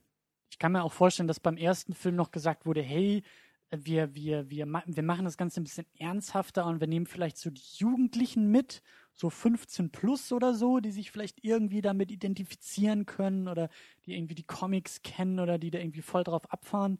Und jetzt beim zweiten Teil ist eher so das Gefühl so, Alter 6 bis 12 Ja. wird da irgendwie ja, angesprochen. definitiv. Also der erste, der hat, glaube ich, auch noch so ein PG-Rating. Da wird auch noch Damn gesagt und so. Und im zweiten ist das gar nicht mehr. Also der ist schon ein bisschen glatt gebügelter. Auch im, im zweiten Teil ist, ähm, ist mir aufgefallen, dass, dass der irgendwie noch klamaukhafter auch mit der Action umgeht. Also, wie ja schon erwähnt, der wird irgendwie mit Salami gekämpft und so, aber auch die, die Soundeffekte sind da irgendwie aufgedreht, selbst in der englischen Fassung. Also, keine Ahnung, wie jetzt bei der deutschen, vielleicht nachträglich auch noch irgendwie mehr äh, Klamauk und. und, ja, und äh, eben auch weniger brutal. Genau. Da wird nicht mehr Schredder in die Schrottpresse gesteckt am Ende. Genau. Also das ist alles schon, schon leichter und ähm, ja, auch mehr Kinderfilm irgendwie. Ja. Und es macht ja eigentlich auch total Sinn, weil wenn sie dann nach einem Jahr schon ein Studio gefunden haben, dann wollen die natürlich auch das Publikum vergrößern und das geht natürlich, wenn man das PG-Rating runterlegt. Ich kann mir das auch sehr gut vorstellen, dass, dass beim ersten Film, dass nach dem ersten Film erst ge gemerkt wurde, wie man eigentlich damit anspricht. Wenn du sagst, die, die Comics, der Comic-Ursprung ist eine Parodie für Comic-Kenner und gewalttätig ohne Ende und dass das dann im Laufe der Jahre sich immer mehr verloren hat, weil man merkt, hey, da ist eine viel jüngere Zielgruppe, die da irgendwie drauf abfährt. Ja, der erste Film ist ja eigentlich, denke ich mal, eher so als Nischenfilm gedacht gewesen. Ne? Eben Independent-Projekt, wahrscheinlich eher was halt wirklich für Kenner so der Comic- Ja. äh, Atmosphäre, ne? Und dann ist er halt so, so großartig eingeschlagen, hat irgendwie, wie viel hat er irgendwie eingespielt? Das Über Zehnfache 200 oder? Millionen. 200 Millionen weltweit und Ja, also irgendwie das- 117 Millionen in USA. Also wie das 10- bis 20-fache seines Budgets dann, ne? Also schon Was ja auch unglaublich. eben 20 Jahre her ist. Also das ist in heutigen Eben, genau. Dollarbeträgen dann ja wieder, wieder mehr durch Inflation. Genau. Und Ich dann wurde ja- natürlich durch den Erfolg wollte man natürlich das dann, wie man das immer so gerne macht in Hollywood, ne, einfach der breiteren Masse zugänglich machen. Und, und das ist halt die Tendenz, die halt im zweiten Mhm. Teil anfängt und Ja. eben beim, beim dritten Teil äh, war es dann wieder so, hm, wir machen mal was ganz Intelligentes, wir schicken die Turtles zurück ins Japan des Mittelalters oder so und machen da irgendwie so eine völlig äh, bescheuerte Geschichte mit richtig dummen Sp Sprüchen. Also der dritte Teil hat wirklich überhaupt nichts mehr zu bieten. Ja, also zumindest äh, die, die Szenen, die ich davon kenne, sind halt schon so schlecht, dass halt äh, das schon reicht, um den Film Kennst du den abzuschalten. gar nicht ganz? Ich habe den nie ganz gesehen. Nee, ich, Wow. ich, ich kenne halt ein paar Ausschnitte aus dem Fernsehen und ich habe halt kürzlich nochmal ein Review geschaut, um Mhm. das so wieder ein bisschen in Gedächtnis zu rufen, in Vorbereitung auf heute. Ganz vorbildlich. Und da, äh, ja, da hat sich mir schon der Magen umgedreht teilweise. Also ich muss sagen, ich habe den, den dritten, glaube ich, auch mal gesehen. Ich kann mich nur ganz dunkel dran erinnern, dass das irgendwie so, so ein Drama meiner Kindheit war, dieser dritte Film, weil ich weiß nicht, also diese, diese ersten beiden Filme, die, die hatten wir irgendwie. Die waren auf Videokassette im Haus, die waren wahrscheinlich irgendwie aus dem Fernsehen aufgenommen und äh, die wurden in Dauerrotation, äh, bis die Ohren bluten und bis die, bis die äh, Pizza aus den, aus den Ohren wieder rauskommt, die wurde geguckt. Und beim dritten, da muss irgendwas gewesen sein. Ob der irgendwie nicht im Fernsehen lief oder die Videokassette kaputt war. Aber ich glaube, den habe ich dann viel, viel später irgendwann mal so einmal oder so, glaube ich, gesehen und auch gemerkt, irgendwie ist das ganz, ganz merkwürdig. Jetzt, wo du gesagt hast, dass der irgendwie in der, im vergangenen Japan spielt, klingelt es bei mir auch wieder so ein bisschen. Weil ich war ja eigentlich der Meinung, dass ich den niemals gesehen habe, aber irgendwie kommt mir das doch bekannt vor. Der fängt ja auch irgendwie, der, der, der ist irgendwie so ein Zepter und die, die genau, die ja April in kauft, dieser- glaube ich, so ein Zepter und damit können sie in die Vergangenheit reisen. Ja, die, die sind da ja, Ja. glaube ich, in dieser, in dieser U-Bahn-Station immer noch und landen dann aber irgendwie, glaube ich, oder Meister Splinter landet zuerst in der Vergangenheit. Irgendjemand landet, glaube ich, zuerst und dann müssen die irgendwie hinterher. Dann merken die, Mhm. also irgendwie nur ein Turtle ist, glaube ich, zuerst da. Oder, oder April zuerst oder irgendjemand von denen oder Casey, irgendjemand von denen ist zuerst da und dann müssen die anderen versuchen hinterherzukommen und landen dann eben da Ja. auch in Japan. Aber das ist halt auch wieder so ein, da verstehe ich einfach nicht, wer, wer da irgendwie Drogen genommen hat beim Drehbuchschreiben. Ne? Also der, der Witz ist doch gerade eben, dass man halt diese Turtles-Charaktere und deren Ninja-Kunst eben nach New York verlagert, weil das halt irgendwie so völlig out of place ist eigentlich. Und das, es macht Mhm. auch keinen Sinn, jetzt eben die, diese Ninja-Turtles wieder zurückzubringen ins Japan. Also da, wo sie dann eher noch hingehören würden eigentlich. Also das, das ist ja irgendwie gar nicht der, der Gag an der Sache. der Fish out of water kehrt zurück ins Water. Genau. Und das auch noch auf eine unglaublich dämliche Weise. Tja. Naja, aber über den brauchen wir jetzt auch nicht weiter reden. Der ist einfach wirklich äh, der Dreck unter meinen Schuhen, möchte ich mal sagen, dieser Film. Und dazu stehe ich auch. Also Ja, es gibt dann ja noch irgendwie so einen Animationsfilm aus dem Jahr 2007 oder 2008. Den habe ich auch nie gesehen. Der ist auch an mir vorbei. nee, ich habe da, glaube ich, mal von gehört und dann hatte ich es wieder irgendwann vergessen. Der wurde uns auch neulich in den Kommentaren empfohlen, äh, zu der Diskussion, glaube ich, zu Animationsfilmen oder, oder zur letzten Sendung, aber da, der tauchte da auch noch mal kurz auf und ja, vielleicht werde ich mir den auch irgendwann noch mal zu Gemüte führen. Aber Jo. Ich bin jetzt auch total heiß auf die neue äh, Animationsserie geworden, wo wir uns jetzt so viel über die Turtles unterhalten haben. Da also, weil Mhm. die soll ja so ein bisschen den Charme von der alten Serie äh, wieder verkörpern. Ja, da soll vor allen Dingen auch, das habe ich dann auch in Vorbereitung gesehen, da gab es auch, habe ich so ein Review vom Nostalgia Critic gesehen, der ähm, ganz kurz irgendwie nur auf so eine Episode, glaube ich, eingeht oder einen Film davon, ähm, wo irgendwie diese neuen Turtles in die Vergangenheit oder in eine andere Dimension reisen und auf die Turtles aus den 80ern treffen, aus dieser alten Zeichentrickserie und eben in diesem eigenen Zeichen- und Animationsstil dann auch sind und irgendwie auch ihre eigene Handlung so ein bisschen äh, erzählen, weil die müssen dann sofort irgendwie April vor irgendwelchen Monstern retten, was die neuen Turtles irgendwie gar nicht mehr kennen. Das ist gar nicht mehr zeitgemäß bei denen, aber bei den alten ist das halt so, hey, da hinten ist April und sie braucht unsere Hilfe und äh, so diese, diese, diese Generationenwechsel da irgendwie auch aufgreifen. Vielleicht ist das auch nochmal irgendwie was, was wert. das klingt auf jeden Fall ziemlich cool, ne? So ein bisschen Meta drin. die soll auch gut sein. Also deswegen, der, der Nostalgia Critic hat das nur ganz kurz äh, abgehandelt, weil er sagt, das ist, das ist gut. Also da gibt es nicht, da gibt's nicht viel zu Da kritisieren. kann er nicht viel zu sagen dann, Ja. ne? Ja. Ja, wenn er das sagt, also meistens kann ich mich mit seinem Geschmack ganz gut äh, arrangieren. Also Ja. Ja, bei den Comics, die jetzt rauskommen, ist, glaube ich, mittlerweile die vierte Generation an Serien oder an, an der Serie, die jetzt erscheint. Und da ist es, glaube ich, so, dass die äh, Turtles dann auch schon in ihren 30ern sind und, und April und Casey sind verheiratet. Schön.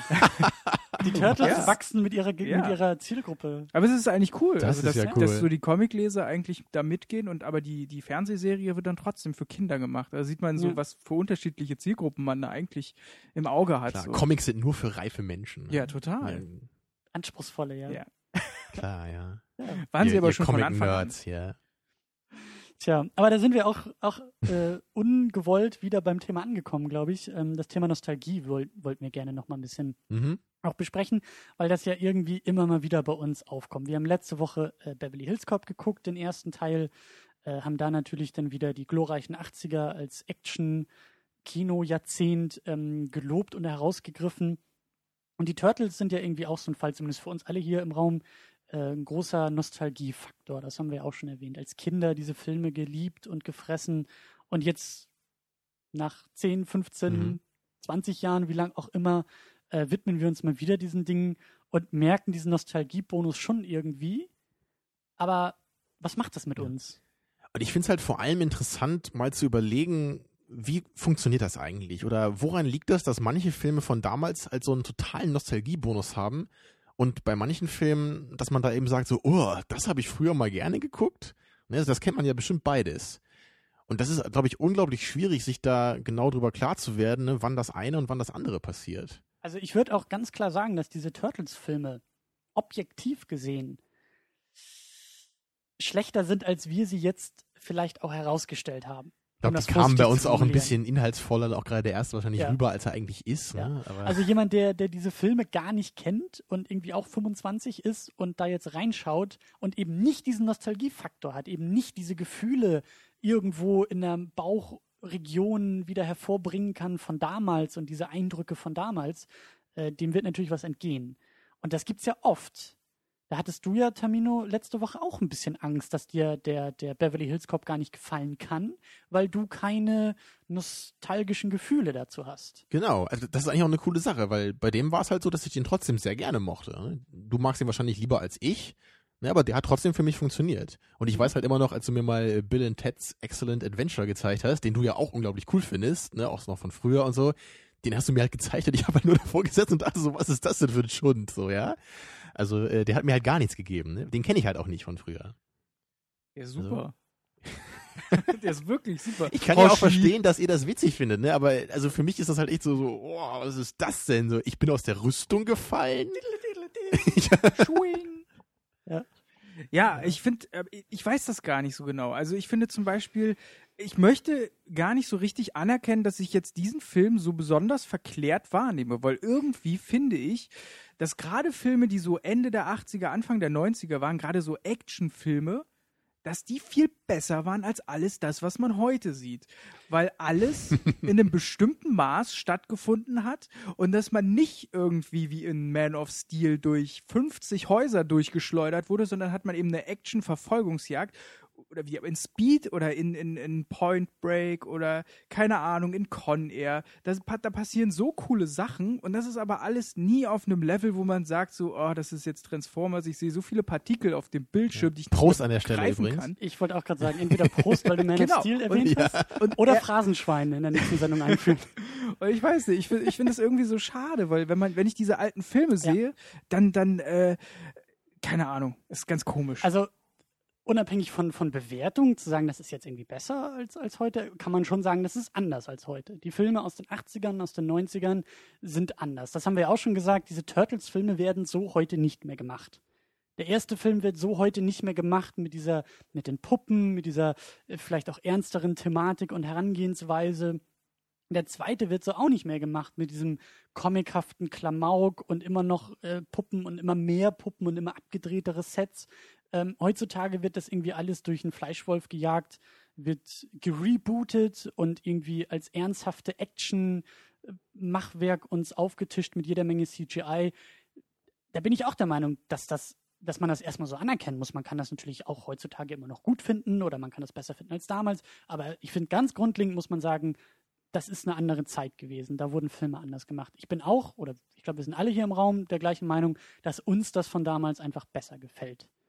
Diese, diese, man, manchmal auch dieses, dieses Unzynische dabei und auch dieses, dieses ähm, Leichte oder dieses ähm, Ja, dieses, Lockere. dieses Gefühl, dass man irgendwie damals wusste, was man machen will und das eben auch äh, konsequent durchgezogen hat und immer nicht diesen, dass man nicht diesen Druck hatte, alles irgendwie ganz realistisch und super gehaltvoll machen zu müssen, wie das ja heute immer so ist, Ja. ne, weil ja alles andere als überholt gilt, aber es ja irgendwie trotzdem heutzutage keiner zu schaffen scheint, oder fast keiner, was ich ja auch letzte Woche schon ein paar Mal gesagt hatte.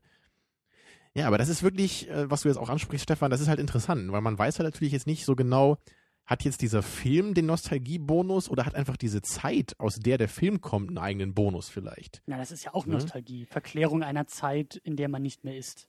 Richtig, in die man ne? sich irgendwie zurücksehnt. Ja, wobei ich ja auch nicht in den 80ern gelebt habe, ja. Also Nein, vielleicht aber gerade so gelebt habe. Filme Ne? wahrscheinlich auch im Alter von vielleicht sechs Mhm. bis zwölf gesehen. Und Also, du ne- sehnst dich nach dieser Zeit auch Das stimmt, also bei den Turtles-Filmen natürlich schon. Aber ich habe ja auch schon öfter gesagt, so in den 80ern finde ich halt die meisten meiner Lieblingsfilme wieder, obwohl ich die halt auch in letzter Zeit erst gesehen habe, so in den Mhm. letzten fünf Ja, bis zehn Beispiel Jahren. The Ne? Thing, also würde man das verklären, The Thing als Film, der ist total super und den habe ich damals zum Beispiel nicht gesehen, aber der ist halt einfach ein extrem guter Film. Und Ja. der hat halt genau das, was ein guter Film braucht. Ja, ich, ich glaube auch, dass, ähm, was du meintest, Stefan, dieses, dieses Level, was da irgendwie auch eingehalten wird und auch diese Herangehensweise, die irgendwie damals noch eine andere ist, dass die, also auch in meinen Augen in, in, in vielen Fällen irgendwie auch besser ist. Also das ist irgendwie auch, ich habe auch das Gefühl, dass das irgendwie handwerklich mehr Gehalt hat, vieles, vieles davon. Ja, Dass du brauchst halt halt mehr nicht mehr- Augenmaß. Ja, und, und auch, dass das alles irgendwie ein bisschen durchdachter war. Und du eben nicht sagen konntest, okay, das fixen wir irgendwie in Post-Production mit jeder Menge Computer und Rechenkraft. Und ähm, vielleicht kommt das daher. Aber ich finde, ich finde trotzdem, also ich, ich möchte auch noch mal ein bisschen auf diesen persönlichen Faktor irgendwie eingehen, also wie, wie der auch irgendwie mit reinspielen kann, weil du gesagt hast, Bill und Ted, so, das ist für mich auch ein Film oder für dich vielleicht auch, Stefan, so ein Film, der lebt auch irgendwie von diesem Nostalgie-Bonus. Das war irgendwie auch so eine Zeit, wo man dann auf dem Schulhof sich die Zitate zugeworfen hat. Und, und davon lebt der Film eben auch. Aber ich finde zum Beispiel, bei der Film ist viel mehr dated als zum Beispiel jetzt der Turtles-Film. Also der ist jetzt Ja. nicht so ein Kind seiner Zeit, sondern ja, es ist ja auch eigentlich viel schwieriger, dass in den 80ern oder 90ern viel mehr Filme, einfach, einfach neue Filme und IPs, also Intellectual, Intellectual Properties entstanden sind. Weil heutzutage hast du einfach Ja. nur Remakes oder Sequels und damals wurden halt wirklich noch neue Filme gedreht und neue Konzepte erarbeitet und mit denen wurde ganz anders umgegangen. Da wurde nicht versucht, Mhm. nochmal ein altes Konzept so durch den Fleischwolf zu drehen, wie du das gesagt hast, äh, dass es der größtmöglichen Menge passt und dass möglichst viele Analysten in ihre Tabellen gucken und sich freuen. Ja. So. Das ist auch ein, guter, ein gutes Stichwort, denn Nostalgie ist eben heutzutage auch ein, ein Marketinginstrument. Wenn wir eben Filme wie Transformers haben, jetzt bevor der erste rauskam, gerade in Amerika war das ja wirklich sehr, sehr populär, diese Zeichentrickserie auch. Auch in den 80ern oder wann das war, oder 90ern, als die rauskam, wo dann ja auch gesagt wurde, hey, damit nimmt man diesen Nostalgiebonus für einen ein Teil des Publikums schon mal mit.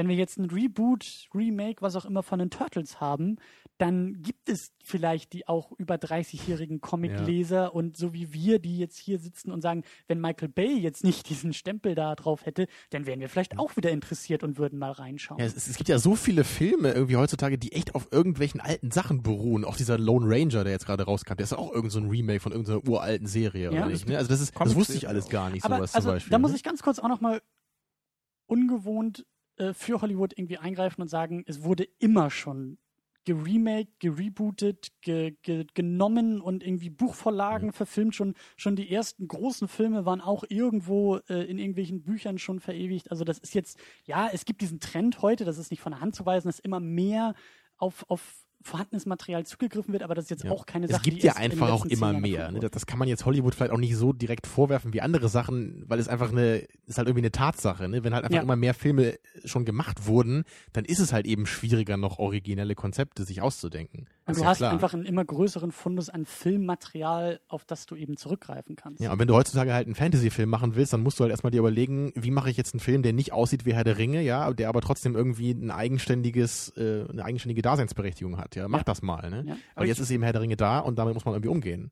Ich finde schon, dass irgendwie ganz viel fehlt, weil es, wo sind denn die Back to the Future, Gremlin, BMX Bande, The Goonies Filme der 80er Jahre? Das gibt es alles gar nicht mehr irgendwie. Irgendwie habe ich das Gefühl, dass Also was wirklich, meinst du jetzt damit? dass Filme, die die- so sind? Oder- Oder, nein, genau einfach- diese das- Filme als Remake? genau, dass oder? einfach solche Franchises entstehen. Das gibt Ja, es ja. irgendwie nicht mehr so. Ja?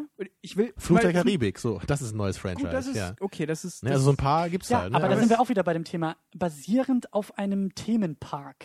Fluch Ja. der Karibik basiert auf einem, auf einem Disney-Ride. Ja, das, es gibt irgendwie diese Fluch der Karibik-Geschichte in Disneyland und Ja. das hat man genommen und als Film herausgebracht. Ja, Also oder so Battleship. originell, ja, so originell ist das aber auch alles gar nicht. Aber da würde ich auch sagen, klar, es gibt schon, schon solche Geschichten wie äh, The Hunger Games, was zwar auch auf, auf Büchern basiert, aber das sind zumindest jetzt die ersten Filme, ähm, Ja, oder Cloud Atlas, ne? ja, die haben halt alle irgendwie nicht so diesen Charme von den alten Filmen. Das finde ich so schade, weil die wirken alle so so geistlos und so so sie sind Ja, sie man sind- merkt halt, dass sie für die breite Masse gemacht werden. Ich habe halt bei den Filmen von damals viel mehr die, die, dieses Gefühl, dass sie so diesen Charme versprühen, dass sie so ein bisschen naiv sind und dass sie halt so Mhm. so leicht wirken und so eine so, so einen ganz schönen Ton haben. Ja, und eben nicht für jedermann sind, ne, bei vielen. Das stimmt schon. Das, das ist ja einfach was ganz Modernes. Das ist ja einfach auch was Kapitalistisches und das kann man Hollywood vorwerfen oder nicht, aber es ist halt eine Tatsache, die Filme sollen halt einfach so viele Leute wie möglich ansprechen. Ja, wenn der Film 250 Millionen Dollar kostet in der Produktion und dann nochmal 100 Millionen Dollar im Marketing, dann musst du halt erstmal mindestens 350 Millionen Dollar wieder einspielen und das machst du wahrscheinlich nicht mit einem düsteren, ernsthaften und melancholischen Turtles-Film. Ja, Ähm, und die Filme, die ich halt so als positive Beispiele nenne, wie eben auch Cloud Atlas, das sind halt dann eher die Flops, so, ne, die halt dann irgendwie keiner außer mir gut fand. Ja, aber ich finde, ich, ich will das Thema noch mal ein bisschen wieder von, von Hollywood und irgendwie Untergang des Abendlandes ein bisschen wegziehen, sondern, sondern noch mal wirklich auf diesen Nostalgiefaktor mit eingehen, weil das ist ja irgendwie auch wieder paradox, weil ähm, da muss man sich ja auch ein bisschen an die eigene Nase packen und irgendwie haben wir ja aber trotzdem Bock auf sowas. Also, also würde ich jetzt mal so sagen, so jetzt nach diesem, nach diesem Turtles-Film würde ich schon sagen, also so, ein, so eine Neuinterpretation, nicht unbedingt mit CGI, sondern mit solchen Kostümen und nicht Michael Bay, sondern ein bisschen, also wenn jetzt mal sehr übertrieben, wenn jetzt vielleicht jemand wie Christopher Nolan sagen würde, hey, ich war Wer immer sonst, ja, Turtles-Fan, wer sonst? ja, Prost an dieser Stelle, äh, dann, dann, ja, Aber das Stichwort ist doch CGI. Es wird keinen Turtles-Film geben, in dem die Turtles nicht animiert sind.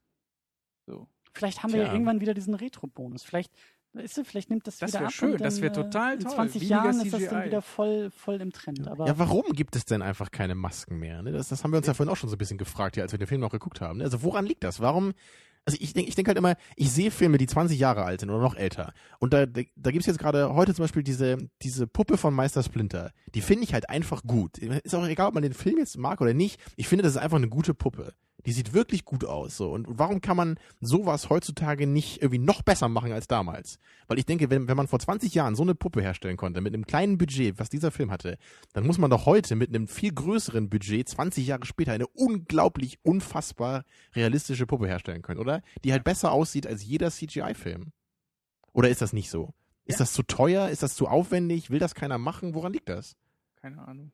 Ich sitze auch nicht in Hollywood. Ich weiß es nicht. Ich, ich kann vermuten, dass man irgendwo auch so dieses, ähm, diese Unterstellung eines Publikum, Publikumswillens irgendwie damit reinsetzt, zu sagen, das Publikum will aber die CGI-Effekte sehen, Hm. weil die aufwendiger sind und, und Ja, aber immer so in jedem einzelnen. Film. Vor allem Ne? sind wir wirklich so grumpy old men? Also ja, sind wir so sehr in der Unterzahl? Sind wir die Einzigen, die nicht zufrieden sind? Weil ja. ich meine, es ist doch so, wenn du dir den Transformers-Film anguckst, da, da sind so viele Partikel. Du kannst sie überhaupt nicht mehr kognitiv begreifen. Das geht gar nicht mehr. Es ist einfach, was, was auf dem Bild ist auf einmal. ja, Hm. es ist zu viel. Du kannst es nicht Man of fassen. Steel, Das ist- ja? Du, ja, hast, du, du genau. bist aus dem Kino rausgegangen, hast viel. gesagt, du, du hast, du, du musst das verarbeiten. Und es ging mir genauso. Bei der zweiten Sichtung konnte ich diesen Film wortwörtlich besser begreifen. Ich konnte das verarbeiten.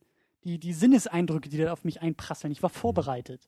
Kennt ihr eigentlich den alten Transformers-Film? Kennt ihr bestimmt nicht, ne? Den Zeichentrickfilm? Die Zeichentrickserie. Es gibt auch einen Film, ist auch ganz witzig.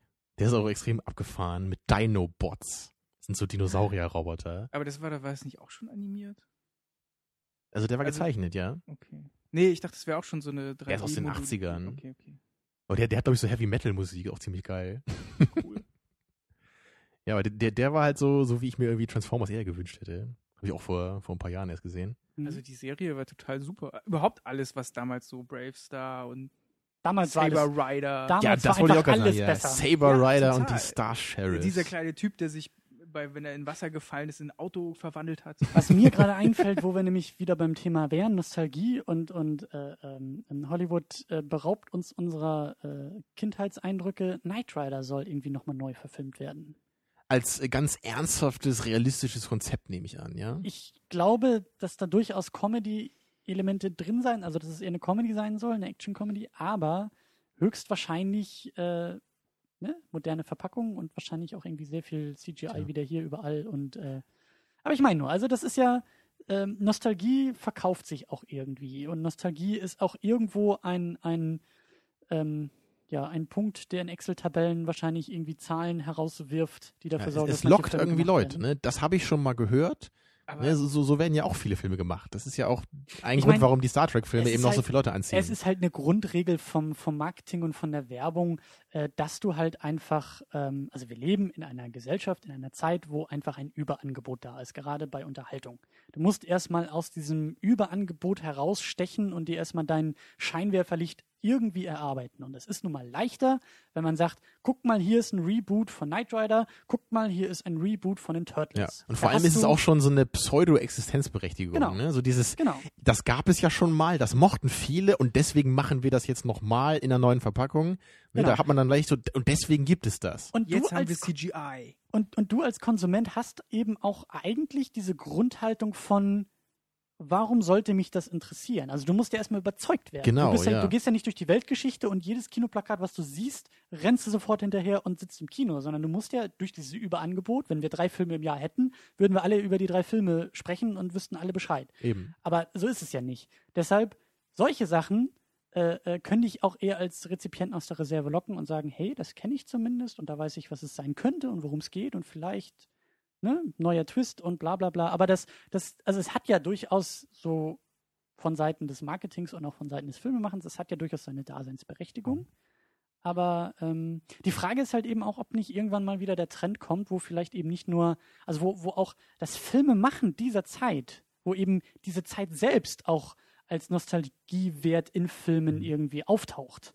Also, Also- wa- was mich halt auch interessieren würde, ist. Ganz ähm, kurz, was, ja? was mir da spontan einfällt, bestes Beispiel haben wir nicht oder haben wir in der Sendung noch nicht gesehen, The Artist. Ist ja eine Liebeserklärung an den Stummfilm, Mhm. soweit Ja, ich- das irgendwie verstanden habe.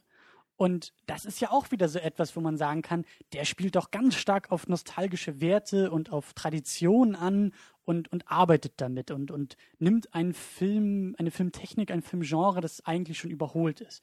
Vielleicht haben wir sowas irgendwann auch noch mal ein bisschen mit Actionfilm. Vielleicht haben wir irgendwann in fünf Jahren diesen einen Actionfilm, der so ganz klassisch im Stil von Die Hard und Beverly Hills Cop ist und äh, wo die Leute das auch abfeiern.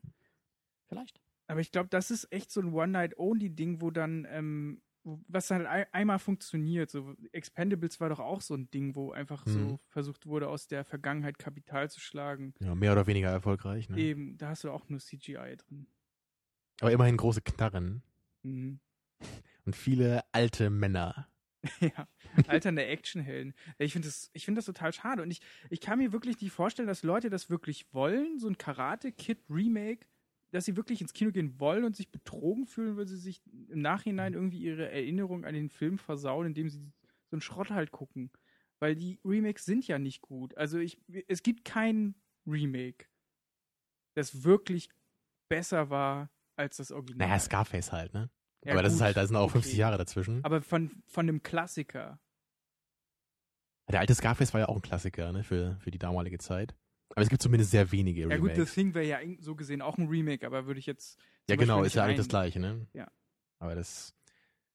Ja, also, also was ich eben noch sagen wollte, was mich auch noch interessieren würde, wie ihr dazu steht, ähm, ich kann mir halt irgendwie gar nicht vorstellen, dass so in 20, 30 Jahren Leute auf unsere Zeit, in der wir jetzt leben, zurückgucken und irgendwie Filme, die jetzt rauskommen, dass sie die irgendwie als Nostalgiefilme gucken. Dann lege ich jetzt schon mal hier den Wetteinsatz auf den Tisch.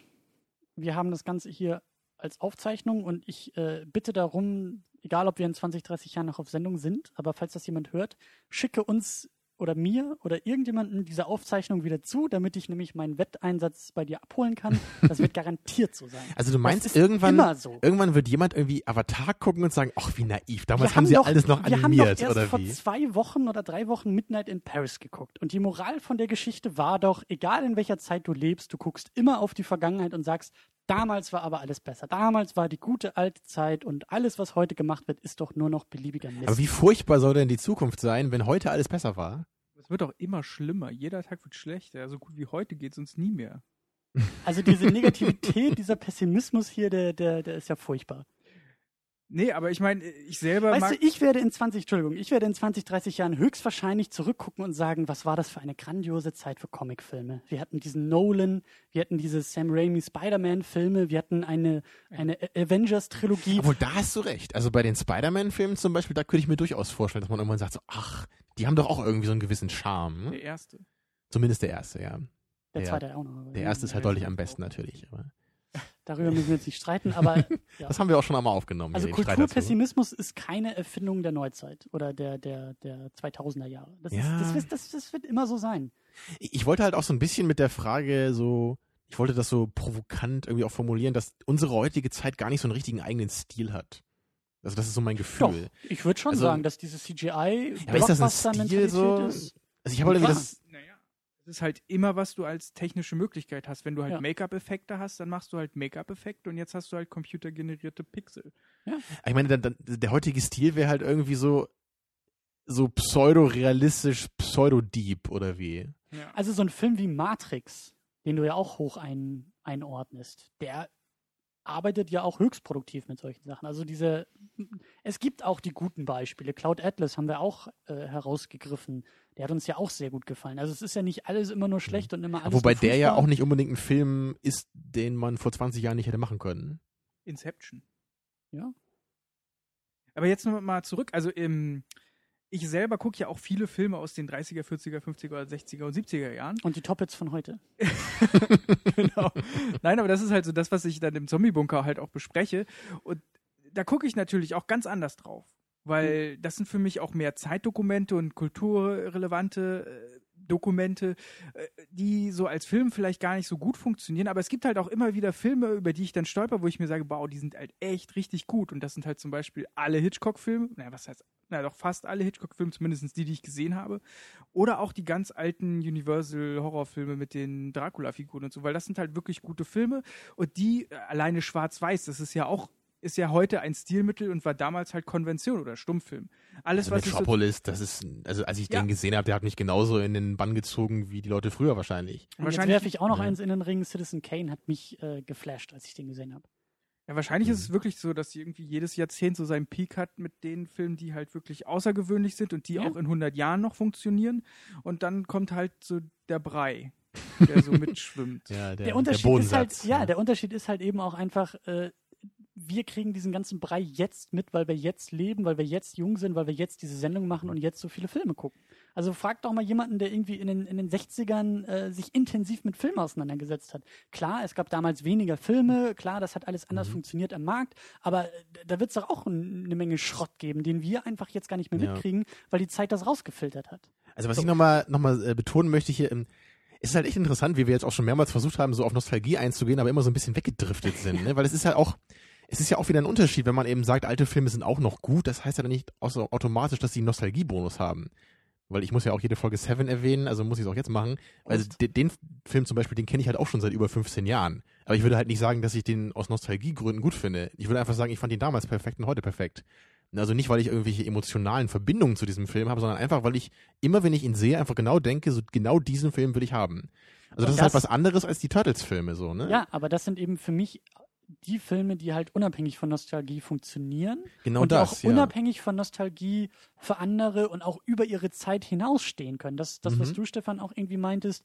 Für mich ist, ist Citizen Kane einfach so ein Film, bei dem ich natürlich auch sage, der Blick durch die Zeit macht diesen Film einzigartig. Zu sagen, Wahnsinn, was da für, für, für heutige Konventionen gesetzt wurden, wie da mit dem Medium schon gearbeitet wurde, Ja. wie da The Room hätte niemals entstehen können, wenn es nicht diese Room-Trashing-Scene in Citizen Kane gegeben hätte. Ich glaube, wir haben jetzt echt alle Memes und Running Gags dieser Sendung durch. ich glaube, es gibt nichts, was wir noch erwähnen könnten. Christian, hast du eigentlich Pulp Fiction mal gesehen? Bei Dankeschön. Pulp Fiction finde ich zum Beispiel, den habe ich jetzt vor kurzem erst wieder gesehen. Äh, bei mir hat er zum Beispiel ein bisschen gelitten. So. Ja, raus. Tschüss. Nee, wirklich, also ich finde das ganz Du seltsam. magst ja auch Django Unchained lieber als Pulp Fiction oder so, ey, Vogel, Ja. du.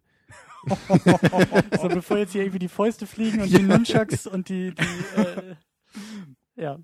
Ähm, versuchen wir nochmal einen Bogen zu schlagen. Also ja, äh, Kannst ja auf ein Remake warten von Pulp Fiction, dann mit CGI-Villains. Ja. Ja, Christian, sagtest du was? Äh, glaubst du, da ist denn so ein CGI-Tarantino, der irgendwie CGI-Kaffee kocht und Der ist dann so durchsichtig, der Kaffee, ne? CGI-Burger gegessen? Nein. Ja, ähm, Das ist ein leckeres Hologramm. Ja, ich glaube, So. wir, sind, wir sind eigentlich durch. Ich glaube, das Thema Nostalgie wird uns wahrscheinlich noch wochenlang begleiten. Und eigentlich habe ich auch das Gefühl, dass wir sehr äh, Offensichtliches einfach mal durchgedacht und durchgesprochen haben. Also Ja. früher war alles besser, aber irgendwie auch nicht. Und es wird alles schlimmer, aber irgendwie auch nicht. Ja, wir enden so ein bisschen in einer Aporie jetzt, ne? So Ja. wie in so einem Ja. Platon-Dialog.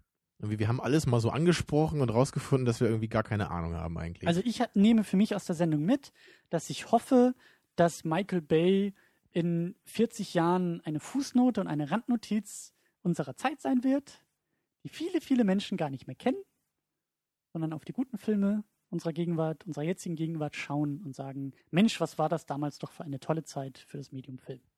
Ja, und ich würde ich würd wirklich gerne mal wissen, auch von den Zuhörern, wenn mal ein paar Jüngere dabei sind, und vielleicht können die sich ja mal in den Kommentaren melden oder so, wie die so über diese ganze CGI-Sache reden. Ob das wirklich nur so eine Sache ist, die für uns in unserem Alter so ist, oder ob das halt auch für jüngere Leute ist und, und überhaupt auch, wie sie das sehen, also wie sie alte Filme aus den 80ern wahrnehmen. Ob. Also vor allen Dingen, welche Filme das sind, die wirklich über mehrere Generationen hin großartig sind und die eben nicht so dated sind. Ich habe dazu nur eine Ergänzung, ich will das nicht, nicht lange ausdiskutieren. Ähm, ich habe das gelesen im Kontext von dem Remake Amazing Spider-Man, der ja ziemlich genau zehn Jahre nach dem ersten Sam Raimi Spider-Man ins Kino kam. Da gab es irgendwie diese Theorie, dass der Film auch dadurch seine Daseinsberechtigung hat, weil mittlerweile schon in Anführungszeichen zehn Jahre vergangen sind und das junge Publikum, so 15 bis 20 oder so, ähm, gar keinen Bock auf diesen alten, in Anführungszeichen, Film hat, weil der ja schon zehn Jahre alt ist. Und deshalb so alle zehn Jahre gerne mal das Zeug wieder neu aufgelegt werden kann, damit die Leute sich mit den Filmen auseinandersetzen und auch ins Kino gehen und so ähm, sich, sich äh, mit, mit Material, mit Filmen, mit, mit Geschichten auseinandersetzen. Ich weiß nicht, ob da was dran ist. Ich weiß nicht, ob das nur so ein bisschen Hollywood Wishful Thinking irgendwie war oder ob das tatsächlich irgendwie begründet ist. Aber wie du sagst, Stefan, wäre schön, wenn in den Kommentaren vielleicht jüngere Hörer und Hörerinnen, äh, die müssen sich nicht verteidigen, aber äh, das wäre schön irgendwie mal so. Schaffen sie eh nicht. Ja, dich äh, setze ich dann irgendwie auf Mute, dann kannst du auch nicht gegen anreden. Aber es würde mich wirklich interessieren, auch, auch ältere Semester, also dass wir vielleicht Ja. in den Kommentaren mal so ein bisschen äh, uns austauschen, äh, ob tatsächlich früher alles so viel besser war und heute nur Mist oder vielleicht auch heute äh, alles besser ist und früher alles. Ja. Und natürlich auch gerne noch ein paar Bemerkungen zur Nostalgie. Ne? Weil das ist ja wirklich ein schwieriges Thema. Also wenn man halt sich mal solche Sachen mal klar macht, dann sich echt zu überlegen, woher kommt das eigentlich und woran liegt das? Ja. Und also ich weiß gar nicht so, aber auch, also ich glaube, ich glaub, das Dschungelbuch ist so mein größter Nostalgiefilm, würde ich sagen. Habe ich ja vorhin auch schon kurz erwähnt. Also der, immer wenn ich den sehe, dann fühle ich mich einfach gut. Ja. Weil ich, ich meine, ich, ich finde eigentlich so Songs normalerweise furchtbar in Filmen, aber ich finde die in dem Dschungelbuch einfach so bescheuert und so lustig und so cool. Und diese ganzen irren Viecher, die da rumlaufen, also da bin ich immer, immer glücklich, wenn Baloo der Bär kommt und der alte Affe da. Einfach herrlich. Ich glaube, so geht's mir bei äh, The Burbs, meine teuflischen Nachbarn oder Murder by Death. Das ist auch so Filme. ja, Murder by Death ist auch eine, das sind so eine klasse 60er, Sache. nee, 70er Jahre ist Murder by Death und 80er Jahre Tom Hanks in Meine teuflischen Nachbarn. Das sind halt so Filme, die funktionieren halt auch eigentlich in ihrer Zeit, aber irgendwie funktionieren die halt auch darüber hinaus. Und auch nicht nur junge, sondern auch ältere Zuhörer. Also ich, mich würde auch mal interessieren, wie Filme, die man in den 70ern gesehen hat, heute wirken oder so. Ja. Ne? Das ist ja auch von Hörerinnen und Ja, Hörern. und Naked Gun ist natürlich bei mir auch noch so ein ganz bekanntes Beispiel, fällt mir gerade ein, weil ich meine, ich habe mich, als ich den zum ersten Mal gesehen habe, habe ich mich, glaube ich, fast irgendwie erstickt irgendwie vor Lachen so damals. Also da diese Szene, wo er da diesen Raum zerlegt. ich finde das halt einfach, ich finde das einfach so geil. Das ist für mich einer der besten Witze der Filmgeschichte überhaupt, weil er kommt halt in diesen Raum rein und das, das erste, was er halt macht, ist halt diesen, diesen Stuhl, der da steht, ja, wieder auf diese Vertiefungen im, im Teppich zu stellen, ja, damit halt wirklich so dieses kleine Detail dass das halt stimmt. Und ihr wisst ja beide, wie er diesen Raum nachher wieder verlässt, ne? Also das ist halt einfach nur brillant. Das Bild hängt schief. ja, äh, gut.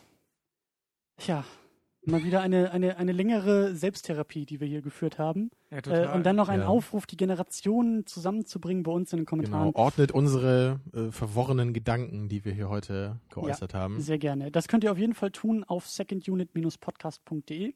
Da gibt es Kommentare zu dieser Sendung. Da darf gerne diskutiert werden. Da gibt es auch Links zu der erwähnten Abstimmung ähm, und auch in die Filmblogosphäre. Ja, abschließend können wir sagen, äh, es war eine schöne Zeitreise. Wir waren überrascht, wie ernst der erste Film war und wie klamaukhaft der zweite Film irgendwie war. Aber es war eine gute Erfahrung. Mhm. Also sag doch mal eben jetzt, also welcher war besser? Teil 1 oder 2, Stefan? Ich habe, äh, ah, sind beide auf einer Stufe für mich. Okay. Christian? ich würde sagen, dass der erste objektiv besser ist, aber für mich sind sie irgendwie auch so auf einer Stufe, weil ich den, diesen Klamauk-Ansatz des zweiten irgendwie auch sehr gerne mag. Okay. Und weil für mich ist halt klar der erste besser in, in objektiver Sicht, in Anführungsstrichen, und auch in emotionaler Sicht. Genau. Und wie gesagt, in den Kommentaren darf man äh, hinterlassen, wer denn jetzt von uns dreien recht hat. Ähm, genau, ja. Stefan, dich findet man im Zombie-Bunker, zombiebunker.blogspot.com. Ganz genau. Hervorragend. Und äh, auch bei Twitter. Unter äh, adlobster-johnson. Genau. Genau. Mhm. Ja, uns findet man eben auch bei Twitter, at 2nd-unit. Ihr findet uns auch bei facebook.com slash secondunit.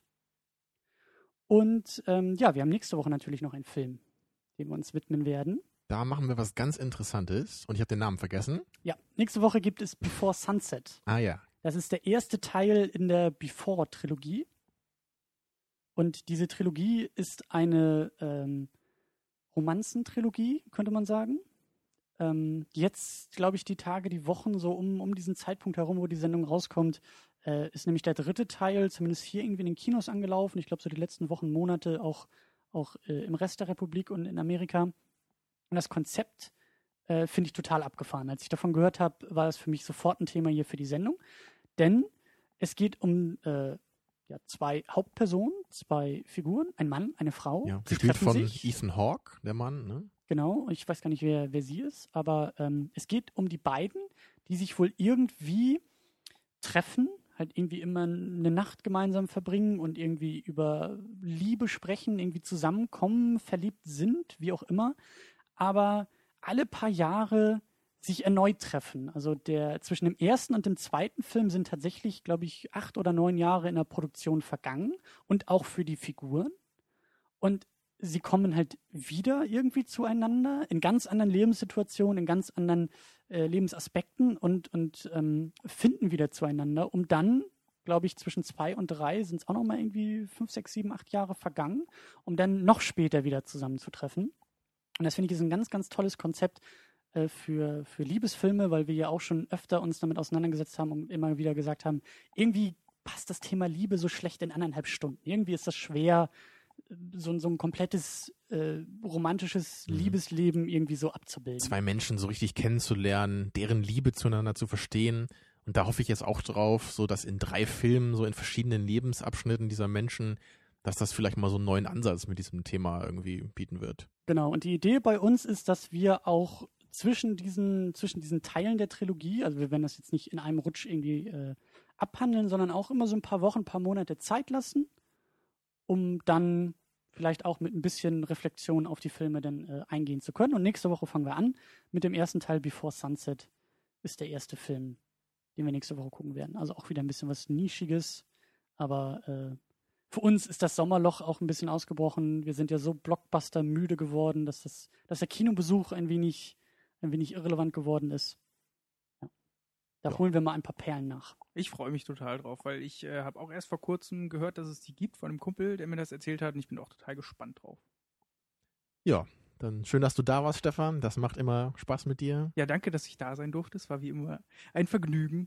Ach schön, Ja. haben wir uns alle lieb wieder. Ja. Super. Vielen Dank. Ähm, ich glaube, an dieser Stelle bleibt nicht viel zu sagen, außer Kawabunga.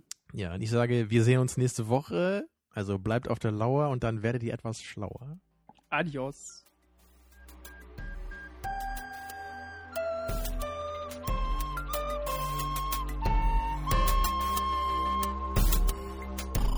Second unit. Second unit.